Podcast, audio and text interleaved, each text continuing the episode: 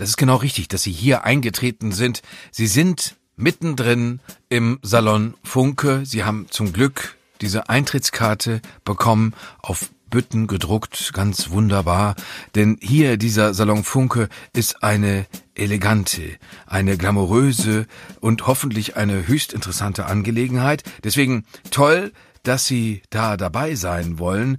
Wir wollen einen Menschen, eine Frau, einen Mann, die im Gespräch sind, auch tatsächlich in ein Gespräch bringen. Das heißt nicht einfach nur Fragen runterrattern, sondern uns richtig miteinander unterhalten und zwar so, dass es Ihnen Spaß macht, dabei zu sein. Wir, das ist die Gastgeberin, Ihre Gastgeberin Julia Becker, die Verlegerin der Funke Mediengruppe und mein Name ist Jörg Thaddeus. Ich stehe gewissermaßen mit einem Silbertablettchen neben Frau Becker und reiche immer wieder, wenn ihr danach ist, eine Frage an. Wir werden hoffentlich eine Menge Spaß miteinander haben. Salon Funke. Ein Podcast mit Julia Becker und Jörg Thaddeus.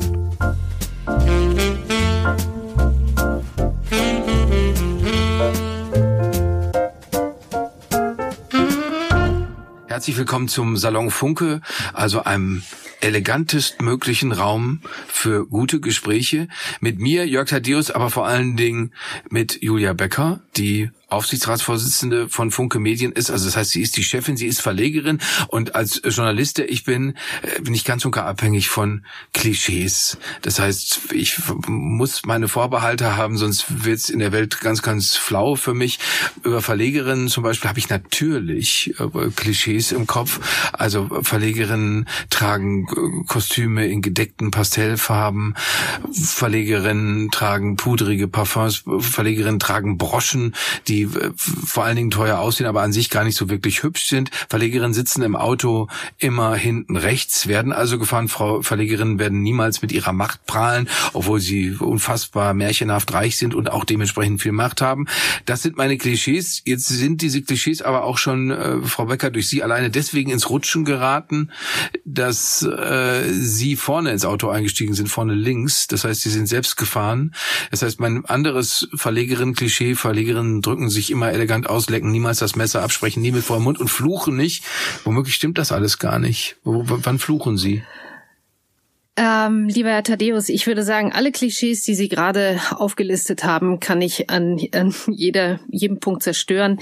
Ich ähm, fahre selbst, ich lecke auch mal das Messer ab, ich äh, fluche tatsächlich. Das letzte Mal äh, bei einem Tennismatch äh, meiner jüngsten Tochter, die zu einem wunderbaren Aufschlag äh, ausholte und ähm, Bevor der Ball den Schläger berührte, rief der mitgereiste Großvater des Gegners schon aus. Ähm, Klischees, und davon bin ich überzeugt, brauchen wir, um uns in unserer Umgebung zu orientieren, zurechtzufinden. Wenn ich zum Beispiel am Düsseldorfer Flughafen eine Gruppe Männer sehe, die ein einheitliches Motto-Shirt tragen und sich ganz offensichtlich auf ihren Junggesellenabschied auf Mallorca freuen, dann beginne ich mit denen schon eher kein Gespräch über Johann Sebastian Bach. Es kann aber eben auch doch sein, dass unter genau diesen Männern dann jemand ist, der uns zum Beispiel in der Volkwang Hochschule in Essen ähm, durch sein Klarinettenspiel begeistert. Also wenn ich mal ein bisschen wuchtig werden darf, ich bin immer wieder fasziniert von der Einzigartigkeit von Persönlichkeiten, von berühmten und genauso auch nicht berühmten. Und als Chefin, Aufsichtsratsvorsitzende eines großen Unternehmens muss ich meinen Mitarbeiterinnen und Mitarbeitern selbstverständlich immer überzeugende Antworten präsentieren. Als Julia Becker persönlich allerdings habe ich auch viele Fragen, zumal es mein leidenschaftlicher Berufswunsch war, Journalistin zu werden, wie unser Großvater Jakob Funke. Das glücklicherweise kann ich gleich an unserem heutigen ersten Gast festmachen. Die Vorsitzende des Verteidigungsausschusses des Deutschen Bundestages, Dr. Marie-Agnes Strack-Zimmermann von der FDP ist bei uns. Ich freue mich riesig. Herzlich willkommen, Frau Strack-Zimmermann. Ich freue mich, dass ich hier sein darf. Dr. Marie-Agnes Strack-Zimmermann, gebürtige Düsseldorferin, Mutter von drei Kindern, mittlerweile Großmutter, promovierte Publizistin, langjährige Kommunalpolitikerin in ihrer Heimatstadt Düsseldorf, Stellvertreterin des Düsseldorfer Oberbürgermeisters Dirk Elbers von 2008 bis 2014, seit 2017 für die FDP im Deutschen Bundestag gewählt mit dem besten Zweitstimmenergebnis ihrer Partei in ganz Deutschland, 2021 erneut in den Bundestag gewählt und mit Beginn dieser Wahlperiode Vorsitzende des Verteidigungsausschusses. Frau Strack-Zimmermann, Sie sind im selben Jahr geboren wie Sharon Stone, Michelle Pfeiffer, Madonna, Ursula von der Leyen. Ein bisschen gemein, bisschen gemein was Sie und sagen. Olaf Scholz. Richtig. Wem von denen fühlen Sie sich am nächsten? Ich muss lachen, weil äh, Sharon Stone und ich sind am selben Tag geboren und soweit ich weiß auch zur selben Stunde. Äh, das finde ich finde ich wirklich rasend lustig, äh, weil wenn man an Sharon Stone denkt, gibt es ja nur eine Szene, an die man denkt. Ähm, und aber auch sie ist Gott sei Dank äh, nicht frei von Alterungsprozessen. Wem ich am nahesten bin, ähm, naja, von, von, ich würde mal sagen, von der politischen Deutlichkeit Ursula von der Leyen, mit der ich auch einige Jahre zusammen habe arbeiten dürfen. Als sie Verteidigungsministerin war, habe ich sie, hoffe ich, auf Reisen äh, begleitet. Äh, und alle anderen äh, stimmt. Olaf Scholz wird jetzt auch äh, 64. Und wen haben Sie noch genannt? Michelle Pfeiffer? Ja. Ah, das sind Frauen, die sehen natürlich alle super aus. Äh, Das ist natürlich alles äh, tolle Schauspielerin. Ich persönlich muss sagen, äh, ja, sehen alle super aus, haben aber trotzdem eben nicht dieses, äh, also in der Zeit, in der man sie, sie, sie, sich jetzt vorstellt. Heute ist das vielleicht ein bisschen anders, aber sie haben doch was von dieser natürlichen Strahlkraft. Und wenn ich auch das sagen darf, Sharon Stone und sie verbindet ja tatsächlich nicht nur das gemeinsame Geburtsdatum, sondern ähm, auch diese Eigenschaft. Ich finde, sie sind eine Frau, ich saß ihnen noch nie physisch gegenüber. Sie haben dieses, wenn sie in einen Raum kommen, ähm, macht es was mit einem. Ähm, und insofern, glaube ich, ist diese Runde der genannten durchaus. Sie haben jetzt nicht Herrn Scholz äh, in irgendeiner Weise. Nein, weil ich natürlich in dem Fall mich mehr identifiziere oder äh, von Frauen. Das ist natürlich jetzt mit Herrn Scholz, äh, da, da verbindet uns eine, eine äh, möglich gemeinsame äh, Regierung hinzubekommen. Ähm, Stimmt.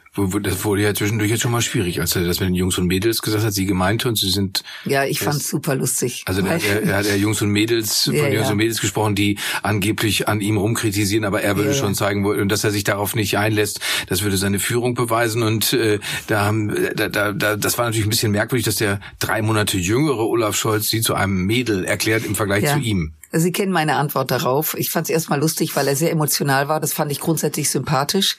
Also mir ist lieber, einer haut mal was raus, als wenn so gar nichts kommt. Und ähm, ähm, Düsseldorferin ist man, äh, unter 50 ist man immer das Mädchen, was nichts anderes ist wie das Mädel. Und ab 50 ist man junge Frau. Also er hat mich 20 Jahre jünger gemacht und ich finde das sehr charmant. Und es hat eben überhaupt nichts Übergriffiges oder, oder irgendwie Anrüchiges. Und ich bin auch sehr bei Ihnen, ähm, dass ich eine, äh, eine Debatte um dieses doch, doch jetzt sehr so verspannte Gendern äh, uns, glaube ich, im Alltag auch nicht so wahnsinnig äh, weiterbringt. Ich habe im Flugzeug eine Situation erlebt, da hat ein ähm, sehr netter mit 50er Herr äh, einer Dame beim Aussteigen äh, angeboten, ihre, ihren Koffer, also es war eine junge Frau, ihr den Koffer oben aus der Klappe zu holen und hat sich einen dermaßen, äh, wie man in Essen sagt, Anschiss abgeholt, äh, wenn, wenn er glauben würde, dass wir Frauen jetzt diese Koffer nicht mehr aus der Ablage äh, alleine holen könnten, dann äh, wäre er, es wäre ja so. Haben Sie das mitbekommen? Ich habe das mitbekommen, habe mich dann leider eingemischt, äh, was zu einer Diskussion führte, weil ich eine Notlandung. gesagt? ich habe gesagt, dass ich das wahnsinnig ähm, äh, und nach wie vor sehr galant finde und es sich auch so gehört. So bin ich erzogen, dass man durchaus einer Dame seine Hilfe dann anbietet, wenn man ihr, ähm, wenn man vermeiden möchte, dass sie sich möglicherweise einen Bruch hebt oder dass Oder sie die jemand Bluse aus dem Rock rutscht. oder die Blue oder Und das oder ist was der anderes Punkt, warum man aus es sie doch alleine machen lässt. Ich habe nämlich eine, eine sehr hübsche Fernsehmoderatorin im Bekanntenkreis, die stieg, äh, die stieg ins Flugzeug ein. Sie hatte nur ein leichtes Köfferchen, sonst hätte ich natürlich sofort geholfen. Und sie, sie, sie hob das hoch und dabei hob sie auch die Bluse an. Und ich da, da kann man, ja, wenn man da einfach ganz still vor sich hin kann man sitzt still- und genießt, man muss, man darf natürlich nichts rufen oder, Ja, okay. oder Also keine Freudenschreie ausstoßen. oder Applaus. ihr, oder sagen, ich fahre ja sehr viel Zug und ich bin immer ganz glücklich, wenn dann mal jemand mir anbietet, den Koffer nach oben. Wenn der nämlich mal größer ist, das soll vorkommen, dann rührt sich keiner. Und ich habe neulich das Erlebnis gehabt, dass ich dann mal in den Raum gerufen habe, kann einer der Herren mir vielleicht mal helfen? Dann sprangen vor Schreck alle gleichzeitig auf, weil ich sichtlich Probleme hatte, den Koffer nach oben zu stemmen, ohne die Dame, die da drunter saß, äh, das Genick zu brechen. Äh, und insofern kann ich nur sagen, jeder ist herzlich gern eingeladen, meine Tasche rauf und runter äh, zu erheben, solange er sie nicht klaut. Ja, bin ich sehr bei Ihnen. Aber das ist ja, das ist ja, das ist natürlich auch manchmal, also wenn sie, ich sie gesehen hätte, da mit Frau Stark-Zimmermann, oder welche, der mich sofort verantwortlich gefühlt, weil ich so lange im Liegewagen gearbeitet habe, da war das der Job, sich um das Gepäck zu kümmern. Sowas bleibt drin. Sie haben im Liegewagen ja, Kaffee gebracht und Gepäck getragen und die Betten gebaut. Und das, wenn man das so lange macht, dann wird einem das zur zweiten Natur. Und dann denkt man sich, oh, da ist jemand mit einem Koffer. Äh, ich muss Nach dem Motto, gnädige Frau, darf ich Ihnen das Bett mal machen? okay, Frau Streck-Zimmermann, Sie sagen alle die schlimmen Sachen, die ich nicht sagen sollte. Ich stelle mir okay. das auch sehr schön mit, mit Sie in dieser Uniform vor. Das, die Uniform war fürchterlich. Das war wirklich eine ganz schlimme Uniform. Das, die eine war dunkelblau aus Plastik und die andere war braun. Aber Liegewagen also, zu fahren war grundsätzlich schrecklich. Es war alles daran sehr, sehr schrecklich. Ja. Wir wollen da nicht in die Details gehen, aber ich finde es schön, dass Sie da jetzt, dass ich das mit Ihnen gemeinsam hier durchleiden darf. Aber jetzt haben wir wieder was erfahren. Ich finde das sehr wichtig. Wichtig ist aber, dass, dass äh, Frau Becker Sie äh, äh mit Frau Strack-Zimmermann mal über Ihre früheste Jugend zu sprechen kommen, weil das finde ich verblüffend, was wir beide, Frau Becker und ich, da in der Vorbereitung über Sie gelernt haben, wo Sie sich als Anfang 20-Jährige rumgetrieben haben bei Franz Josef Strauß auftreten. Äh, exakt. Duisburg-Rheinhausen ist das Stichwort. Äh, 1980 äh, waren Sie bei einem Auftritt von Franz Josef Strauß ähm, dabei und sie sollen von seinem Auftreten tatsächlich sehr beeindruckt gewesen sein. Gewesen sein, auch wenn sie den Mann äh, bekanntermaßen politisch nicht unterstützt haben. Aber nehmen wir mal an, damals wäre eine gute Fee gekommen und hätte gesagt, liebe Marie Agnes, ich kann machen, dass du in 40 Jahren eine erfolgreiche Politikerin bist, die alle in ihre Talkshows haben wollen und die der Spiegel regelmäßig interviewt. Warum hätten Sie dieses Angebot angenommen? Also ich hätte der Fee unterstellt, dass sie irgendwie zu viel gekokst hätte. Und ähm, ähm, ja, ich war seinerzeit da, weil man darf ja nicht vergessen, es gab keine sozialen Netzwerke. Wenn wir uns jetzt drüber unterhalten, ist das so ein bisschen, Oma äh, erzählt aus dem Krieg. gab keine sozialen Netzwerke. Das heißt, diese Auftritte, ähm, Strauß war natürlich jemand, der rasend polarisiert, der war Kanzlerkandidat, hat übrigens ein irres Ergebnis eingefahren mhm. dafür, dass er aus der CSU kam, äh, deutschlandweit. Da träumt Söder heute noch von 44, wahrscheinlich. 5, glaube ich. Ja, irre. Ähm, den mal zu erleben, ähm, das, äh, die Geschichte geht nämlich noch weiter. Ich hatte ähm, damals äh, meinen späteren Mann äh, frisch kennengelernt und wir diskutierten viel politisch und haben uns dann geeinigt, wir fahren jetzt mal und ähm, holen uns das Erleben, das wir mit Franz Josef Straußen diskutieren, dann weiter. Äh, und es war ein unvorstellbarer Auftritt. Sie müssen sich vorstellen, ich möchte jetzt nicht übertreiben, aber es waren wahnsinnig viele Menschen da. Äh, das in einem im Ruhrpott tief sozialdemokratisch, die Linke gab's noch nicht. Dieser Mann hat ein Feuerwerk abgelassen, völlig unbeeindruckt, wer da steht, weil der mit Sicherheit gesagt hat, die einen werden es toll finden, die anderen werden es schrecklich finden. Und diese Polar er wollte polarisieren, weil dann hört man auch zu. Und das ist ihm, das ist ihm geglückt. Da ging richtig die Luzi ab. Die einen flippten aus, pfiffen, ähm, äh, die anderen fanden es ganz toll. Also es war Politik pur, sehr nah, sehr deutlich. Mir hat das gefallen. Wenn, gerne würde ich diese Rede heute nochmal hören. Ich glaube, sie war gespickt von, von Unmöglichkeiten. Heute würde ständig die Lampe angehen also äh, Thema Gendern oder anständige Worte oder äh, dass man nicht irgendwie abgleitet in eine Sprache, ähm, in die man schnell geraten kann, wo man selber sagt, stopp, äh, das ist jetzt zu viel. Das kannte er nicht. Ähm, und wie gesagt, heute würde ständig der Ordnungsruf ähm, ertönen. Ich will damit nicht sagen, dass es gut ist, wenn heute so gesprochen würde, aber es war schon sehr herzhaft. Mhm. War ein toller, ein toller Auftritt. Aber würden Sie denn sagen, wenn Sie das jetzt so erzählen, Frau Stark-Zimmermann, würden Sie denn sagen, wenn Sie äh, leidenschaftlich reden und äh, Frau Becker hat schon gesagt, also äh, Ihre leidenschaftlichen Auftritte machen ja vielen Leuten Spaß, auch die anders politisch denken. Wenn Sie jetzt leidenschaftlich reden, gefällt Ihnen das dann besser, es so zu machen, wie Sie es gerade von Franz Josef Strauß beschrieben haben? Ich schlage einen Vlog ein und sage, hier, das ist meine Position, reibt euch mal schön dran. Oder ist es für Sie interessanter, Leute zu werben und zu sagen, guck mal an, habt ihr nicht gedacht, ne, dass die FDP was für euch hat, ist es aber doch, überzeugt euch aber doch. Also ist Ihnen die zweite Variante lieber als ja, die erste? Ja, ich glaube, es ist eine Mischung. Also ich persönlich mag das, wenn Menschen sehr klar sind, äh, weil dann kann man in der Tat, kann man das toll finden oder nicht toll oder kann sich mal mit dem mit der Überlegung auseinandersetzen. Äh, ich habe ein großes Problem diesen Graubereich, also dieses äh, nicht so richtig packen können. Was will der diejenige jetzt eigentlich uns sagen? Und ich glaube, das geht ganz ganz vielen Leuten auf den Keks, weil es weil es so schwierig ist und man kann dabei ist es gar nicht schwierig. Leute gehen zum Fußballspiel hm. und möchten, dass die eine oder andere Mannschaft gewinnt. Es geht keiner hin, damit unentschieden gespielt wird. Also das ist mir neu. Wenn ich heute mit meinem fünfjährigen Enkel spiele, dann wird immer gekämpft. Wir haben Figuren, es kann auch ein Apfel oder eine Banane sein, es wird immer, ist der Wettkampf. Und er fragt mich immer, zu wem hältst du? Und das ist genau dieses völlig klare Bild. Es mag Themen geben, die sind einem egal, da werden wir alle Themen haben, das ist mir Schnuppe. Und es gibt Themen, die sind mir nicht egal. Und ich finde es angenehm, wenn einer zu seiner Meinung. Das andere, was Sie jetzt sagten, natürlich in der Politik äh, bemühe ich mich auch Menschen zu überzeugen und zu sagen, schaut mal, was wir im Angebot haben. Und ähm, das gehört auch dazu. Wie erfolgreich man dabei ist, weiß ich nicht, weil die Prägung ist schon da, die Vorurteile sind da. Ich kenne ja die Vorurteile der FDP gegenüber, die ich natürlich zutiefst ablehne, weil sie auch nicht so sind. Wenn man für Eigenverantwortung, für Freiheit steht, dann betrifft das eine, ein Unternehmer genauso wie jemand, der im Kiosk arbeitet, selbstständig. Aber ähm, ja, insofern ist es eine Mischung. Ich mag aber Leute, die klar sind. Ich finde, das hilft. Stichwort Enkelkind. Ähm, als Sie in die Kommunalpolitik eingestiegen sind, waren Sie Ende 30. Das heißt, die Kinder waren wahrscheinlich nicht mehr ganz klein. Und sollte sich also eins Ihrer Kinder irgendwo heute beschweren, unter der politischen oder auch damals unter der politischen Karriere der Mutter gelitten zu haben, wissen wir jetzt schon, dass das nicht stimmen kann. Wehe, wenn. Oder Kommt wer mir nach Hause. kam da vielleicht irgendwo zu kurz? Ich habe mein, ich habe das erste Mal äh, kandidiert 1994 für die Bezirksvertretung in Düsseldorf, das ist so ein Stadtteilparlament. Da war mein jüngster Sohn ein Jahr alt. Ich bin nicht reingewählt worden, was ich natürlich eine Unverschämtheit fand und fand, dass die Wählerinnen und Wähler wirklich einfach keine Ahnung haben. Ähm, im Nachhinein war es ein Glück, weil ich dann fünf Jahre später wieder angetreten bin. Da war dann mein Sohn inzwischen sechs, ging in die erste Klasse und meine anderen Kinder waren äh, schon im Gymnasium. Ähm, und im Nachhinein war das einfach besser so vernachlässigt. Naja, ich glaube schon, ähm, also ich bin natürlich diese Bundespolitik, wie sie mich jetzt wirklich vollumfänglich äh, beschäftigt, äh, die hätte ich nie als junge Frau gemacht. Also die hätte ich selbst, wenn die Fee gefragt hätte, willst du nicht in zehn Jahren sowas machen? Äh, also 1990 hätte ich das nicht gemacht. Ich finde, man muss da komplett frei sein. Aber das muss jeder für sich wissen. Ich habe auch junge Kolleginnen, die Kinder haben, das super machen.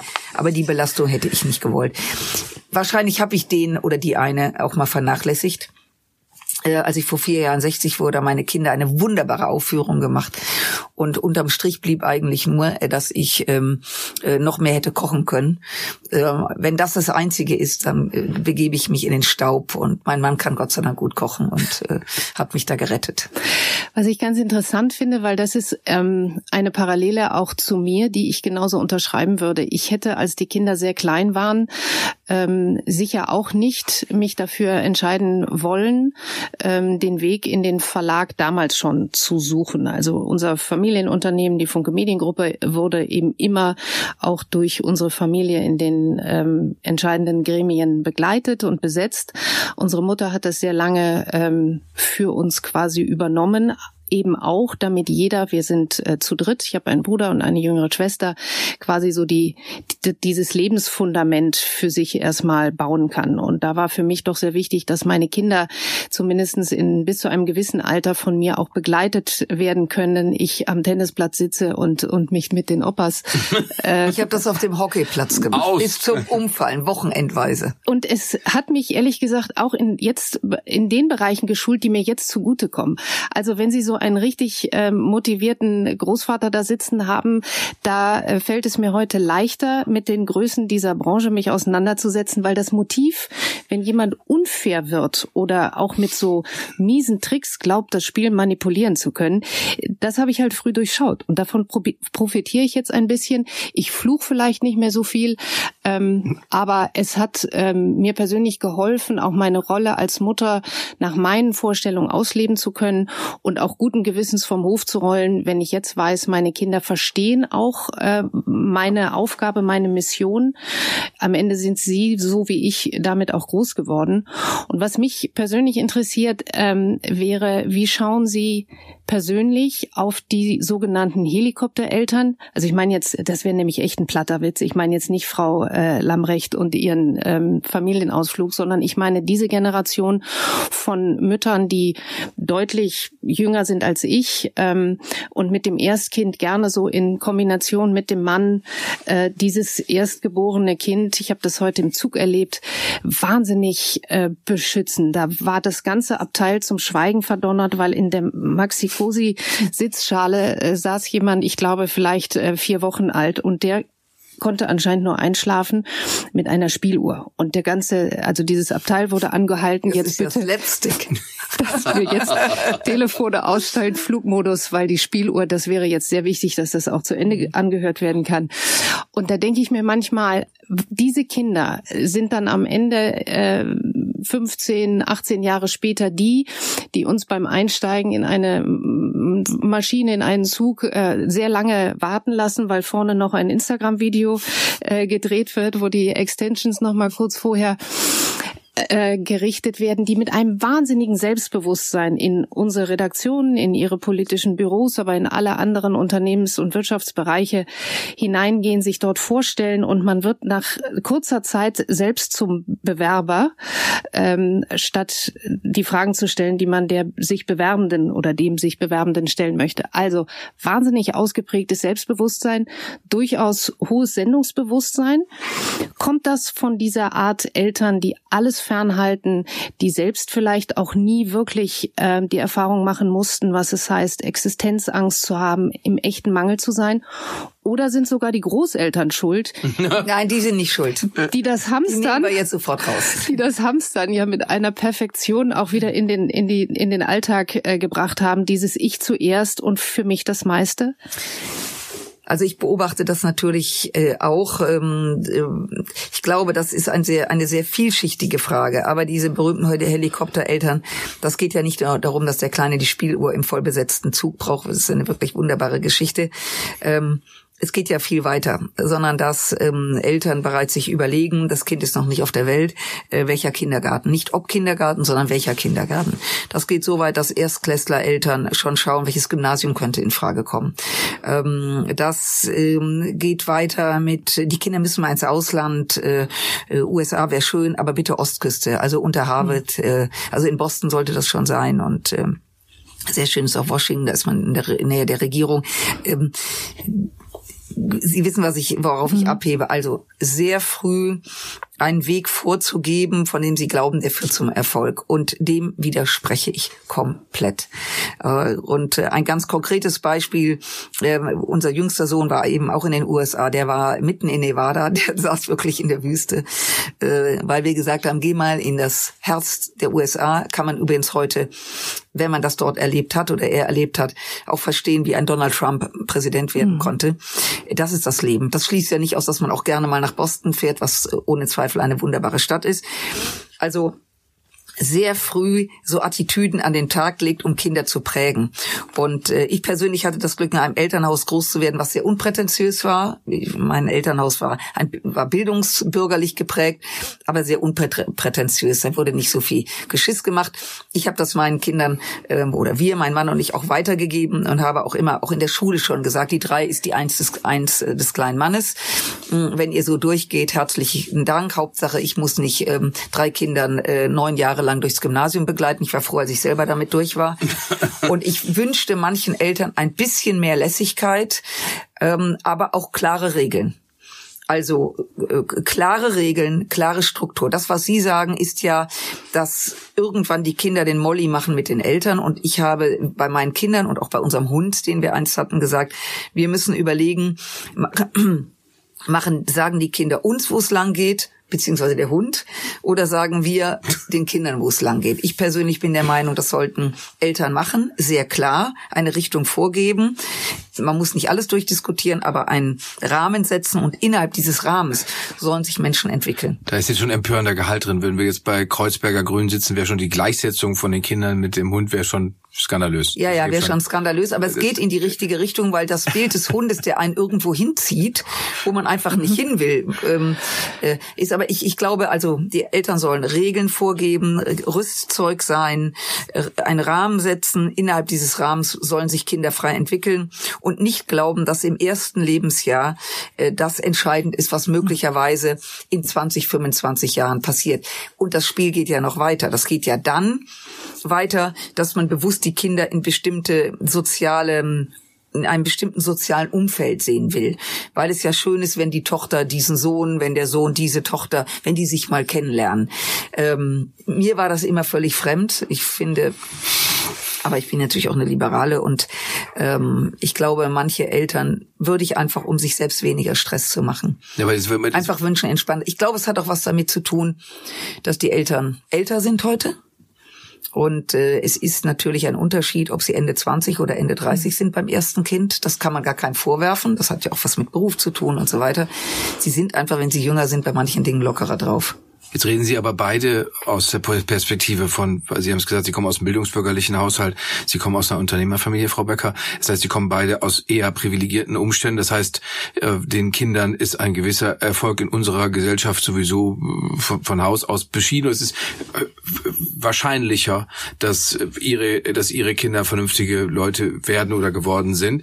Das ist anders, wenn, wenn sie aus prekären Verhältnissen, die uns, die wir jetzt hier das Ganze in Düsseldorf aufzeichnen, es in Essen machen könnten, die Leute, die in prekären Verhältnissen leben, wir haben heute eine größere, Schwierig eine größere Schwierigkeit mit Aufstieg Ja. äh, als, Es ist- als, ist- als vor 20, 30 Ja, Jahren. das Und ist da, übrigens bedauerlich. ja, und da fängt, ja, da fängt aber der auf. Wie, wie begründet man das als Liberaler? Wenn man als Liberaler sagt, du bist eigenverantwortlich, streng dich an, da, dann, dann kannst du was werden. Und wir stellen dann fest, wenn man das sich anguckt, wenn man sich die einschlägigen Untersuchungen anguckt, Frau Stock-Zimmermann, man, man kann es doch nicht schaffen. Also das war vor 30 Jahren, als meine, meine Kinder sind zwischen Ende 20 und Mitte 30, war das eben nicht so. Es gab eine breite Mittelschicht, ähm, die, die Grundschule äh, war wirklich breit aufgestellt und auch das, was danach kam. Das hat sich ja verändert. Das ist das, das große Drama. Ich glaube, es war immer so, dass natürlich in bestimmten Familien, ich sag mal, die Selbstverständlichkeit, dass wenn auch ein Kind möglicherweise auch von der, von der, von dem intellektuellen Leistung gar nicht so stark war, natürlich gefördert wurde. Während in anderen Familien wäre das nicht passiert. Also vor 30 Jahren war das anders. Heute ist es extrem und auch so und ziemlich unerträglich, äh, dass es eben dem Bildungsgrad der Eltern, dem Geldbeutel der Eltern geschuldet ist, wie der Weg der Kinder geht. Ähm, Und weil Sie mich als äh, Liberale, als FDP angesprochen haben, es geht nicht darum, jeder ist seines Glückes Schmied und wenn drumherum die Welt explodiert, musste da halt irgendwie durchkommen, sondern unser Ansatz ist, dass man einen Rahmen schafft, losgelöst vom Elternhaus, ähm, Deswegen macht auch meine Kollegin Stark-Watzinger, geht gerade an die BAföG-Regelung, die eben unabhängig vom Elternhaus ist. Übrigens auch lebens, lebenslanges Lernen, damit man auch später, wenn vielleicht die Kindheit nicht so gelaufen ist, die Jugend, man auch die Chance hat, sich weiterzubilden. Also dieses lebenslange Lernen, da ist ja was dran. Also ich lerne jeden Tag äh, neu dazu. Ähm, also einen Rahmen zu setzen, wo eben diese Chancen da sind. Und die Chancen, es muss eine, es wird nie eine Gleichheit geben, machen wir uns nichts vor, aber die Gleichheit muss da sein, dass jeder auf diese Möglichkeiten zugreifen kann. Ich glaube, das ist von hoher Relevanz und ich hätte mir ähm, auch immer gewünscht, dass wir ein deutlich besseres Stipendiatensystem haben, wo eben Kinder mit einer, mit, mit einer bestimmten Fähigkeit, sei es in einem Handwerk, sei es im Studium, eben dann auch gefördert wird ähm, und äh, dass man die Förderung eben nicht abhängig davon macht, wen kenne ich, sondern was kann, was für ein Vermögen hat ein Kind. Und jeder kann irgendwas besonders anders und besser als andere. Das, das ist so. Und ähm, zum Thema der Chancengleichheit, also absolut d'accord, eine große Herausforderung auch für unsere Gesellschaft.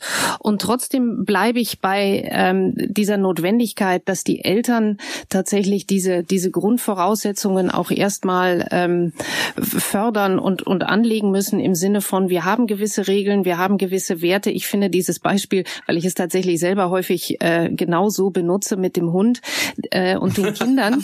ja. So, jetzt sind wir beide Herr schon dran. Thaddeus, Das ist schon mal gut. Es gibt nichts Schlimmeres, als wenn Sie irgendwo eingeladen sind, auch in großen, wirklich großen Häusern, und dann gehen Sie da zum Aperitif und ähm, dann thront auf dem Sofa mit einer Selbstverständlichkeit ein Dalmatiner, der Sie genauso anguckt wie die zwölfjährige Tochter des Hauses, Oder die die- weder guten Tag sagt, Ihnen nicht die Hand gibt, die ihr Handy äh, quasi Ja. äh, so und dann sitzt dieser Dalmatiner, weil das ist das System, das ist diese Eltern, die einfach vor lauter ähm, Selbstdarstellung würde ich es dann schon nennen, äh, versäumt haben, die wichtigsten äh, Grundregeln einmal klar zu machen und das auch vorzuleben. Und das führt dann dazu, dass daraus eben ein ein schon sehr breit ausgeprägtes Selbstbewusstsein erwächst. Und ich frage mich heute in dem Zusammenhang, weil es hat eben sehr viel auch mit der Rolle der Mutter zu tun, wie man sie selber ausfüllen will und kann, absolut auch immer gemessen an den Möglichkeiten, die man hat. Es bestmöglich zu tun. Ich glaube, das ist schon jeder Mutter. Jede Mutter will das Beste und verzweifelt manchmal und denkt, ich habe Fehler gemacht und im Nachhinein waren es keine Fehler oder äh, merkt gar nicht, dass auch was falsch gelaufen ist, klar. Und ich finde nach wie vor die Formulierung wunderbar. Das ist ihre Leopardenfeld-Schüchenwelt, wenn man in großen Häusern zum Aperitif geht. Frau Becker, herzlichen Glückwunsch. Leopardenfeld-Schüchen. Der Dalmatiner, nicht der fette Mops saß der auf fette, dem. Ich muss mal jetzt, ich greife jetzt ich mal hier eine ein. Frage, Herr Thaddeus, weil das, ich weiß, wir kommen da nachher nicht mehr dazu, weil ich mich wirklich. Welcher Hund sitzt bei Ihnen? Welcher Hund Sofa? sitzt? Äh, Sie haben keine Hunde. Ich Sie hab, äh, Hazel, Bernhard und Neville, das sind drei Katzen. Sehen Sie, ein Die sitzen wahrscheinlich auch stolz auf dem Sofa. Die kümmern, die sind der Meinung, dass man bei ihnen auf dem Sofa sitzt, wenn man sich da hinsetzt und deswegen geht man lieber besser weiter. Aber Frau Stark-Zimmermann, eine Frage. Denken Sie manchmal auch bei großen Diktatoren und Menschen, die, die tatsächlich in dieser Welt, nehmen wir mal Herrn Putin, ähm, Dinge tun, wo man sich am Ende wirklich die Frage stellt, ähm, was was hat der eigentlich für eine Mutter gehabt? Also ist da schon ganz früh was schiefgegangen, dass so jemand so wird? Und ist es sicher nicht die Schuld der Mutter, aber fragen Sie sich das manchmal auch, wenn Sie auf Menschen treffen, die so, so viel Ellbogen, so viel Kompensation vielleicht auch haben? Ist, sind die als Kinder zu kurz gekommen, dass Sie das jetzt Also das ist natürlich jetzt Tiefenpsychologie. Ich glaube nicht, dass das Problem die Mütter sind bei diesen Männern, sondern die Väter. Äh, weil das ist ja nun nachgewiesen, äh, also ich, ja, ich bin keine Psychologin, aber äh, dass Jungs natürlich sich in einer bestimmten Prägephase den Vater zur Orientierung holen und äh, Töchter unter Umständen die Mutter. Und da passiert ja eine Menge. Und da gibt's ja immer zwei Typen. Der Vater, der vor Kraft nicht laufen kann und dem Jungen so lange eins hinter die Löffel gibt, vielleicht hat das ja Putin erlebt, ähm, dass er stark wird, der vielleicht gar nicht so stark war, äh, aber dadurch äh, extrem geworden ist. Ähm, Oder der Vater, der nicht da war, sei es erzieherisch, sei es, dass es ihn nicht gab. Also das ist sehr, sehr, sehr äh, schwer äh, zu sagen. Wenn es so, ja, es, es, diese, diese Menschen wird es immer geben und man kann immer nur hoffen, dass die eigenen Kinder nicht plötzlich mal an einem Punkt sind, wo wir gefragt werden, an welcher Stelle warst du nicht da oder ist der Junge falsch abgebogen? Wo das total interessant ist, wie ich mich gerade frage, wie Mutter und Vater von Wladimir Putin, weil ich habe meine ich jedes Mal gelesen, ich habe es wieder vergessen. Wir machen, wir werden jetzt mal etwas äh, äh, insofern etwas entschlossener, äh, Frau Strick-Zimmermann, als dass äh, es darum gehen muss, wie ist das eigentlich, für wen könnten Sie politische Ziehmutter sein? Wie ist das mit, das frage ich als die einzige rückenbehaarte Bestie in dieser Runde, wie ist es mit uns Frauen äh, äh, in, der, in der Politik, weil äh, die, der weibliche, der Anteil weibliche Abgeordnete, das wissen Sie, müssen wir Ihnen eigentlich nicht sagen, aber äh, diejenigen, die uns zuhören, wissen es nicht, die ist in der FDP im äh, Deutschen Bundestag schlecht. Das sind 25 Prozent, 59 Prozent bei den Grünen. Zum Vergleich, bei den Mitgliedszahlen sieht das ähnlich schlecht aus. Das heißt, wenn ich eine Frau bin, die sich politisch interessiert, dann müsste ich eigentlich mit dem Holzhammer gepudert sein, wenn ich sage, ich werde gerade zur FDP gehen. Dann äh, vergangene Legislatur ist Katja Suding, die für die FDP zwei tolle Wahlergebnisse bei der Hamburger Bürgerschaftswahl äh, geholt hat, die FDP damit mitgerettet hat, hat die erste Wahl wieder gewonnen, nachdem die FDP aus dem Bundestag geflogen war. Die verabschiedet sich aus dem Bundestag, gibt dem Spiegel ein Interview und sagt, ich weiß gar nicht, wie ich das die ganze Zeit geschafft habe. Und das dann noch zusammen mit den Zahlen, Frau Strack-Zimmermann, das müsste doch für Sie zum Verzweifeln sein. Also bei der Kollegin Katja Suding, sie hat ja ein äh, Buch darüber geschrieben. Es übrigens lohnt sich, äh, das zu lesen. Das habe ich jetzt auch getan, weil ich sie ja viele Jahre begleitet habe und eben 2013 kennengelernt habe. Sie ist ja zurückgegangen ins Privatleben, weil sie diesem unendlichen Druck, auch diesem medialen Druck, immer zu funktionieren in der Partei, nach außen hin, äh, das hat sie einfach schwer belastet und da hat, äh, wie sie im Buch schreibt, auch ihr Privatleben drunter gelitten. Das Verhältnis zu ihren Kindern, eine Partnerschaft und dass sie dann den Schnitt gemacht hat. Ich glaube, das ist eine sehr ehrliche Analyse und das gehört dazu, äh, dass Politik knallhart und brutal ist und eben auch viele ihre Familien dabei verlieren. Ehen, die kaputt gehen. Ich meine, die gehen überall kaputt, aber da ist es schon auffällig. Ähm, und ähm, insofern würde ich das jetzt mal davon trennen, äh, weil das eigentlich Größe hat, zu sagen, so die Zeit war okay, ich habe meinen Teil getan und jetzt der nächste Abschnitt. Ähm, aber nehmen wir ein anderes Beispiel. Aber ich, ja. Frau Streck-Zimmermann, war die Generalsekretärin Linda Teuteberg, die war von 2019 bis 2020 Generalsekretärin. Dann äh, ist, hat Christian Lindner sich entschieden, Volker Wissing soll sein Generalsekretär sein. Da hieß es damals, Frau Teuteberg würde nicht überzeugen, würde in den Inhalten, in den Positionen zu, zu unklar bleiben. Der neue Generalsekretär, Volker Wissing, war, von dem habe ich keine klare Position zur Impfpflicht beispielsweise, gehört über Monate. Und anders als bei in der Zeit von Frau Teuteberg gehen jetzt Wahlen richtig jämmerlich verloren. Also sie haben in Schleswig-Holstein verloren, schlimm verloren, Regierungsbeteiligung verloren, Nordrhein-Westfalen verloren, Regierungsbeteiligung futsch. Äh, warum ist dann eine Frau schnell weg, der Mann aber nicht? Nein, also so einfach ist es nicht. Äh, auch Frau Teuteberg hätte die Ergebnisse, die wir jetzt eingefahren haben, die äh, mehr als ärgerlich sind, nicht verändern können. Das war seinerzeit eine inhaltliche Entscheidung. Ähm, das Volker Wissing war Minister ähm, in Rheinland-Pfalz, hatte eine wahnsinnige Expertise und Volker Wissing war ein zentraler Punkt auch später in der Ampelbildung. Da war er derjenige, der das Ganze auf den Weg gebracht hat und ähm, hat das super toll gemacht. Wenn jetzt Linda Teuteberg keine Frau gewesen wäre, sondern äh, ein Mann, dann würden Sie mir die Frage nicht stellen, dass ein Mann einen anderen ablöst. Das ist in der Politik so und das hat auch nichts mit der Weiblichkeit zu tun, sondern wir müssen in dem Moment, wenn wir eine Aufgabe haben, müssen wir unseren Job machen. Der sollte gut gemacht werden oder wenn ein ein anderes Thema von Relevanz ist, müssen dann auch möglicherweise andere ran. Also Sie können, wenn Sie, es gibt Themen, von denen ich persönlich überhaupt keine Ahnung habe, äh, und wenn ich das machen müsste, würde ich sofort, ähm, könnte ich das gar nicht. Das Thema Frauen äh, ist kein einfaches. Sie haben völlig recht. Wir haben ähm, äh, zu wenig Frauen. Die gute Nachricht ist, dass wir inzwischen im Bundesvorstand äh, knapp die Hälfte sind jetzt Frauen. Äh, ich glaube 47 Prozent, also de facto 50-50. Das heißt, wir arbeiten genau gerade daran. Was bei der FDP der Unterschied zu den Grünen. Die Grünen haben sehr früh eine Quote eingeführt und wenn ein junger Mensch, eine junge Frau zu den Grünen geht, ist die Wahrscheinlichkeit, ein Mandat zu erringen, eindeutig größer, weil das eben paritätisch besetzt ist. Da frage ich mich, geht sie jetzt zu den Grünen der Inhalte wegen oder um die Chance zu haben, ein Mandat zu erringen, weil das eben relativ groß ist. Die Frage weiß, kann ich nicht beantworten. Ähm, die Frauen, die zu uns kommen, gehen aus politischen Gründen. Und äh, jetzt kommt der Punkt. Wir haben, wenn Sie die Struktur, äh, die Berufs, die Beruf, also den Beruf der Frauen mal hinterfragen, dann kann ich Ihnen das relativ schnell sagen. Die CDU hat sehr viele Frauen, die, äh, und ich meine das nicht wertend, die Hausfrauen sind oder den Beruf schon hinter sich haben. Die äh, SPD hat ganz viele Frauen aus dem Bereich Gewerkschaft, also die sozusagen politisch geprägt sind, beruflich und dann den Sprung ins Parlament geschafft haben.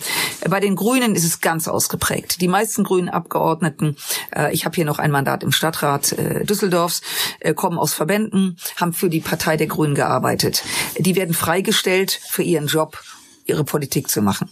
So, und ähm, dadurch wird es ihnen auch einfacher gemacht, beides miteinander zu verbinden. Möglicherweise Familie, Jobpolitik. Jetzt komme ich zur FDP. Unsere Frauen sind ganz viele selbstständig. Wir haben in der Tat Ärztinnen, auch Rechtsanwältinnen, Frauen, die vom, vom Berufsbild her ihrem Arbeitgeber nicht sagen können, kann ich jetzt mal ein paar Tage weg oder kann ich das machen? Das ist ein, das ist ein Problem. Äh, die, wenn sie Familie haben, äh, und äh, ich bin ein großer Freund von Frauenförderung, äh, und ich sage, kann, können Sie sich das nicht vorstellen, das zu machen, äh, dann kommt ein sehr starker Reflex, ich habe Familie, möglicherweise ich habe einen Job, und wenn ich Politik mache, möchte ich richtig gut sein. Und dann möchte ich auch noch gut aussehen, auch wenn ich aus dem letzten Loch pfeife. Ähm, diese Selbstkritik, diese extreme Selbstkritik, ähm, kenne ich bei meinen Kollegen weniger. Und das ist kein Vorwurf. Wenn ich einen Kollege frage, kannst du das für mich machen, sagt er, ja, mache ich dann macht das und merkt möglicherweise, dass er doch nicht so viel Zeit hat und dass es vielleicht doch, würde er aber nie sagen, sondern läuft einfach weiter. Meine Kolleginnen überlegen immer, was gut ist. Man sollte sowieso immer eine Nacht über Dinge äh, vor Entscheidungen schlafen, um dann zu sagen, du, das traue ich mir nicht zu, weil ich noch ABC machen muss. Also die Selbstreflexion ist zumindest bei den Frauen, die bei uns sind, extrem. Und ich motiviere sie immer und sage, komm, mach trotzdem. Wir kennen das ja, Sie werden das auch kennen. Wenn man gefragt wird, kannst du nicht in diesen Verband noch oder in dieses Gremium, der tagt auch nur zweimal mhm. im Jahr. Da werfe ich mich immer weg und sage, ja, ja, der tagt nur zweimal im Jahr. Aber zwischen den zwei Tagungen passiert ja noch was. Und deswegen Achtung an der Bahnsteigkante, dass man eben nicht plötzlich äh, noch einen Job und noch einen äh, Job sich ähm, an den, äh, ja, auch Verantwortung übernimmt. Also wir arbeiten daran. Wir haben sehr, sehr gute junge Frauen. Wir haben mit Franziska Brandmann, die Vorsitzende Junge Liberalen, der Bundesliberalen, wir haben äh, Ria Schröder, die auch die Bundesvorsitzende war, heute im Bundestag Familienpolitik macht, den Job übrigens jetzt übernommen hat, den ähm, Katja Suding gemacht hat. Ähm, könnte viele Namen, meine Kollegin Bettina Stark-Watzinger, eine wird Ihnen jeder bestätigen, eine wirklich nicht nur persönlich integere, rasennette Frau, sondern auch wirklich im Thema. Bei der ist ungewöhnlich, dass sie, das merkt man, wenn man sich ihren Lebenslauf anguckt, Frau Stark-Watzinger, dass sie so viel in der Welt rumgekommen ist, weil mhm. das ist ja für deutsche Politiker erstaunlicherweise ja. gar nicht, das ja. fiel mal bei dieser CDU-Connection auf äh, Roland Koch, äh, Peter Müller, ja. weil niemand, weil die die ganze politische Arbeit gemacht haben, nie jemand mal auch nur. Ja, und wenn Sie diese Lebensläufe, meine ja. Äh, äh, Kollegin Frau Aschenberg-Dugnus, gesundheitspolitische Sprecherin haben gewesen. Die alle einen Doppelnamen? Ich wollte ja, das auch ja. gerade fragen. Also ich habe den Doppelnamen, weil ich ihn komplett geheiratet habe. Mein Mädchenname war ein anderer. Ja, die haben äh, haben jetzt einen Doppelnamen, aber Ria Schröder hat keinen Doppelnamen und Franziska Brandmann auch nicht. Zugegeben, die sind jetzt äh, unverheiratet. Äh, aber jetzt äh, Frau Aschenberg-Dugnus ist Rechtsanwältin, äh, gesundheitspolitische Sprecherin äh, bis dato gewesen, hat die ganze Corona-Zeit begleitet. Ähm, exzelle, exzellente Frau, Rechtsanwältin, weiß also auch, was Selbstständigkeit bedeutet. Äh, wie gesagt, ich könnte jetzt mal ohne Doppelnamen, meine Kollegin Renata Alt ähm, ist außen in der Außenpolitik jetzt Vorsitzende des Ausschusses für Menschenrechte, war selber mal Botschafterin. Ähm, also wir haben richtig, richtig coole Frauen, auch in einem Altersspektrum, ich sag mal von Mitte 20 bis nach oben hin offen. Und ähm, ja, aber wir müssen mehr tun. Wir, wir müssen sie mehr fordern äh, und fördern, aber wir müssen sie natürlich auch fordern. Es hilft ja nichts, ähm, dem kann ich auch nicht widersprechen. Ich finde die Zahlen auch nicht gut. Und wir haben viele Mitglieder gewonnen und die waren überwiegend jung und männlich.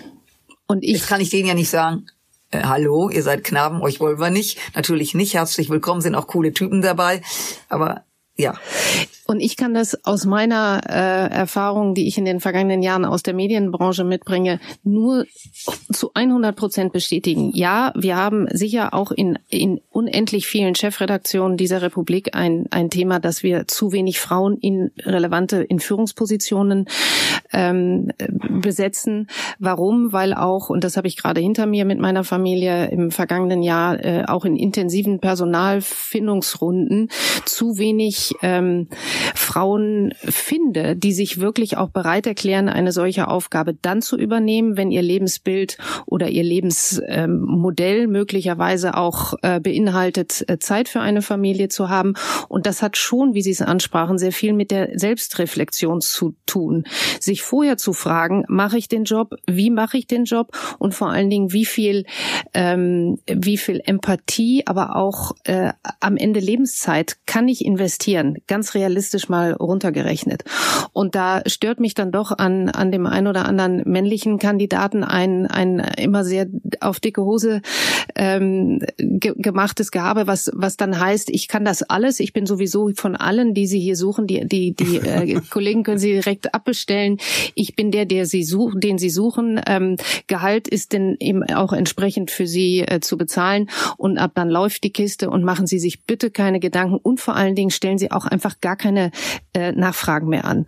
Und was ich feststelle, ist, dass in dieser Medienbranche ähm, Frauen in, in großen Positionen und wenn ich jetzt mal auf mich als Verlegerin schaue, schon relativ äh, einsam sind, auch was so ähm, den Austausch auf Augenhöhe mit Kolleginnen angeht. Ähm, ich bin mir dessen bewusst, dass ich dreimal besser sein muss ähm, in der Position der Aufsichtsratsvorsitzenden, weil ich immer daran gemessen werde, dass ich einer Generation entspreche, die eben gerade in der Medienwelt quasi die alten Hierarchien ähm, nicht mitgeprägt hat. Der Unterschied zu mir ist aber, ich bin so aufgewachsen. Ich habe quasi in diesen, ich habe diese Hierarchien mit der Muttermilch aufgesogen. Also ich, Sie sind innerlich alt. Ich bin alt äh, quasi äh, auf die Welt gekommen. Erfahren, bitte. Alt hab, werden wir nicht, wir werden Sie, nur erfahren. Frau hat von alten Hierarchien gesprochen. Ja, also so so ich ich habe sehr viel gesehen und ich habe auch äh, heute immer noch ein großes Problem damit, wenn mit einer großen Überzeugung genau diese veralteten, verkrusteten Hierarchien ähm, mit Inbrunst verteidigt werden. Also äh, wenn Themen, die nun in unserer Lebenswelt angekommen sind, wie MeToo, äh, nicht mehr wegzudiskutieren sind. Da kann man auch nicht sagen, das ist jetzt so eine Phase und ähm, Frau Becker, das ist eine interne Verlagsangelegenheit, wie wir mit unseren Mitarbeiterinnen äh, umgehen. Da können hochqualifizierte, seriöse Medien viel Arbeit und äh, Mühe investiert haben, hier ein paar ähm, Übergriffe, nennen wir es mal so, aufzudecken. Das geht sie aber alles nichts an. Und ab dann denke ich, jawohl, in 2022 geht das unsere gesamte Gesellschaft genau. etwas an. Vor allen Dingen dann, wenn diese Frauen, die sich öffnen und die sich trauen, auch darüber zu sprechen, was ihnen widerfahren ist, äh, zu Tätern stilisiert werden, die man ähm, mundtot macht im Sinne von, da gibt es Verschwörungstheorien und Hintermänner, von denen haben sie keine Ahnung. Wir erklären ihnen auch nicht genau die Zusammenhänge aber seien Sie gewiss, wenn es von uns kommt, dann ist das so. Und ich glaube, in unserer Gesellschaft braucht es ein, ein, eine Öffnung, weil wir werden dieses Rad nicht mehr zurückdrehen, ganz sicher nicht. Und wir werden uns auch als Medienunternehmen maximal auf die Socken machen müssen, dass wir für die jungen äh, Journalistinnen, die jungen Politikerinnen ähm, genau die Vorbilder in unseren Häusern sind, mit denen wir sie animieren und einladen, für uns zu arbeiten. Und wenn wir nach wie vor äh, glauben, dass äh, eine Praktikantin zum Kaffee holen und äh, zum abends die Unterlagen in die Hotelsuite äh, bringen gedacht ist, dann ähm, dann muss man sich an den Kopf fassen, weil das ist wirklich ähm, erschreckend, mit welcher Geschlossenheit dann die Reihen sich vor einem auftun, die, die sagen, ähm, verstehen wir jetzt nicht, wo Sie an der Ecke ein Problem haben. Was ich gerne Sie, noch. Sie können, Sie verstehen, genau, das können wir so sagen. Sie verstehen das halt nicht, Frau Becker. Ich will es nicht. Das ist, ob ich es verstehe. Hat noch keinem geschadet, so diese Richtung. Ja, so. es geht nicht um, und das finde ich, das ist mir schon wahnsinnig ernst. Es geht nicht um, ich verstehe das nicht, ich will das einfach nicht. Ich will in dieser Branche und dafür sehe ich mich auch in dieser Position, ähm, auch übrigens dann als die richtige, wenn ich was verändern kann. Ich kann das aussprechen, ich kann das jedem vor den Kopf sagen. Und wem das nicht passt, der kann sich sehr gerne mit mir auseinandersetzen. Das ist oft das Abhängigkeitsverhältnis. Ähm, in, gerade in der Medienbranche ist es natürlich auch ein Traum für viele junge Frauen, dort mal Praktika, Praktikum zu machen, möglicherweise auch dort zu arbeiten. Die Medien haben ja eine riesen Faszination auf die Menschen. Ich, ich war gestern mit ähm, einem Drehteam vom ZDF unterwegs mit sehr vielen Leuten. Da bleiben die Leute stehen. Da braucht nur eine Kamera sein, bleiben alle stehen. Also dass wir, dass wir den Straßenverkehr nicht zum Erliegen gebracht haben, war alles. Äh, das heißt, die die die die Branche, ähm, je nachdem in welchem Bereich, hat ja immer noch so Glimmer und ich werde berühmt und Sie sagten das ja auch Influencer und noch ein Foto machen und so weiter. Ähm, glaube, dass ähm, ähm, diese diese abhängig ich bin jetzt endlich dabei, ja, jetzt gräbt er mich an und ja, aber komm, äh, wird schon nicht so schlimm. Also wir müssen auch unsere Töchter und Enkeltöchter entsprechend selbstbewusst erziehen. Ähm, ich habe übrigens ein, äh, während meines Studiums in München in den 80er Jahren beim äh, Bayerischen Rundfunk, äh, ich wollte auch Journalistin werden. Ich wäre wahnsinnig gern zum Radio gegangen, das erzähle ich immer überall, ähm, weil ich Radio was Tolles finde, auch dass man uns jetzt gar nicht sieht, sondern man muss uns jetzt zuhören und kann jetzt, hat jetzt Kopfkino, wie wir wohl aussehen. Der Thaddeus hat volles Haar, ich weniger zum Beispiel. Das, Wer hat das, jetzt das, das vollere Haar? Ich, ich rede die ganze Zeit, ich versuche versucht mal die ganze Zeit eine vollhaarige Stimme zu haben. So, sie, sie, also, sie, und dann also, denkt man, Wahnsinn, der hat bestimmt ein, ja, dass er Haare auf dem Rücken hat, hat er jetzt selber verraten. da sind welche. Da, da sind, sind welche. welche. Da, also Gut, aber Spaß beiseite. Ich glaube, dass diese, diese ähm, Abhängigkeiten spielen natürlich eine große Rolle, dass wir Frauen selbstbewusst erziehen müssen und dass wir in der Tat in allen Unternehmen, das wird es bei Ihnen ja auch geben, Ansprechpartnerinnen in dem Fall. Sonst nutze ich dieses Innen nicht. Also so viel mhm. Zeit sollte sein, dass man das auch ausspricht, zu haben, an die die sich ähm, die eine oder andere Kollegin wenden kann. Ich glaube, das ist super wichtig, weil nach wie vor sind natürlich dieses MeToo ist wahnsinnig aktuell und es gibt Frauen, die können sich einfach wehren, die werden auch nicht angegraben, das wagt keiner und es gibt Frauen, die sind für manche Männer haben diesen Opferstatus und die müssen wir denen müssen wir einfach helfen. Und dann hat natürlich die Frage Arbeitszeiten. Wie kommuniziert man? Kann man auch mal gerade bei jungen Müttern, wenn man sie wieder in, der, in, die Firma holen will, vielleicht auch das andere althergebrachtes Schema, wir treffen uns dann und dann und wir treffen uns bitte nur alle zusammen und zu einer Uhrzeit, wo eine junge Mutter definitiv nicht kommen, dazukommen kann. Also wobei, wobei einem als liberalen Menschen einem da gelegentlich auch beklommen zumute wird, weil äh, das alles würde ich 100% unterschreiben, was Sie beide gerade gesagt haben. Ich äh, da durfte mal sechs äh, Poststudentinnen unterrichten, Verhalten vor der Kamera und die Frauen, jungen Frauen wollten alle äh, Moderatorinnen werden im Fernsehen und ich wusste von Freundinnen, die ich habe, die Moderatorinnen geworden sind und dass die nicht prominente Moderatorinnen geworden sind, ohne dass ihnen das, was Sie beide gerade angesprochen haben, erspart geblieben ist. Das heißt nicht, das ist kein sexueller Übergriff, aber das heißt, äh, die Freundinnen mussten essen gehen. Männer, die dazu eigentlich sich in keiner Weise qualifiziert hatten, haben über deren Outfit gesprochen, haben gesagt, sie müssen sich auch mal schöner anziehen. Das war ein Mann, weiß ich noch, der hat immer so so so Hosen getragen mit so einem Stretchbund mhm. und der hat dann meiner sehr sehr gut angezogenen Freundin gesagt, sie müsste sich mal ein bisschen schicker machen. Aber das erleben Sie doch, das erleben Sie doch in der in der Wahrnehmung des Fernsehens. Ja, Schauen Sie, wo über über Frauen geurteilt wird, über Frisur, über Fingernägel. Das, das geschieht bei Männern ja mittlerweile auch. Also aber nicht so nicht so ausgeprägt. Aber aber nicht so aber ich, ich wollte auf was anderes hinaus, wenn man das, das heikle für Sie als Liberale. Das Heikle ist ja, wenn ich jetzt, wenn ich jetzt hingehe, äh, das, da gibt es mittlerweile auch Komplottieren, dass man sagt, den Typen hängen wir zum Trocknen raus und, und unterstellen ihm, er hätte etwas getan, was er gar nicht getan hat. Der kann das nicht wieder einfangen. Das ist, da, da gibt's also, da gibt's so eine Art Feme jenseits der Rechtsstaatlichkeit, weil ich habe keine, wenn jetzt zu mir jemand sagen würde, bei mir würde das total passen. Ich habe im Radio über Jahre Schlüpfrigkeiten, Zoten rausgehauen. Wenn jetzt jemand über mich erzählt dann sehe ich auch noch Wir so behaupten aus. jetzt, Frau Becker und ich behaupten, Sie sind von mir angetatscht dass worden. Sie eigentlich nichts anderes machen, während wir hier sprechen, um uns hier übel anzumachen. Ein, ein, ein wirkliches Schwein. okay, Sie nehmen meine Frage nicht ernst, wir wechseln das Thema. Äh, äh, Thema Krieg, ich, ich, Frau Schwarz-Zimmermann. Deswegen, oder wollten Sie noch was zu der MeToo-Sache sagen? Ja, weil es ist, hat tatsächlich mit der Überleitung zum Thema Krieg zu tun, was mich wahnsinnig, äh, wie ich es vorhin beschrieben habe, bei Ihnen so, so an, angesprochen hat, ist, ist genau Ihre Sprache, die Art zu kommunizieren. Diese, wie man in Essen sagt, die klare Kante, Tacheles reden, die Molly nicht machen, ähm, das alles sind Dinge, die die Leute, glaube ich, und da geht es mir, denke ich, wie vielen anderen ähm, so wohltuend ähm, aufschlaut. Also wenn ich Ihnen zuhörte, zuhöre, wie Sie über die Panzerhaubitzen sprechen, dann höre ich äh, eine Viertelstunde sehr konzentriert zu, fühle mich danach ähm, klar im Bild, ähm, gebe das dann sofort an den nächstbesten, der mir über den Weg legt, äh, läuft mein Wissen so weiter, weil ich mich von Ihnen so informiert, so verpackt, so damit kannst du jetzt losgehen, fühle. Und ich persönlich ähm, glaube, dass dieser dieser große Hype, kann man schon sagen, um Ihre Person im Moment ähm, Verteidigungsministerin der Herzen in ganz vielen Bereichen. wird mir auf meinem Grabstein. Ja, hier ruht die Verteidigung. Ich hoffe, mein Name ist richtig auf dem Grabstein, weil der immer falsch geschrieben wird. Sie könnten um einen größeren Stein, Stein bitten, dass ja, da das alles äh, draufkommt. Ja. Ähm, bei mir wird übrigens stehen, habe ich meinen Kindern schon äh, aufgeschrieben und Sie und sich in, stets bemüht. Nee, ich war noch nicht fertig.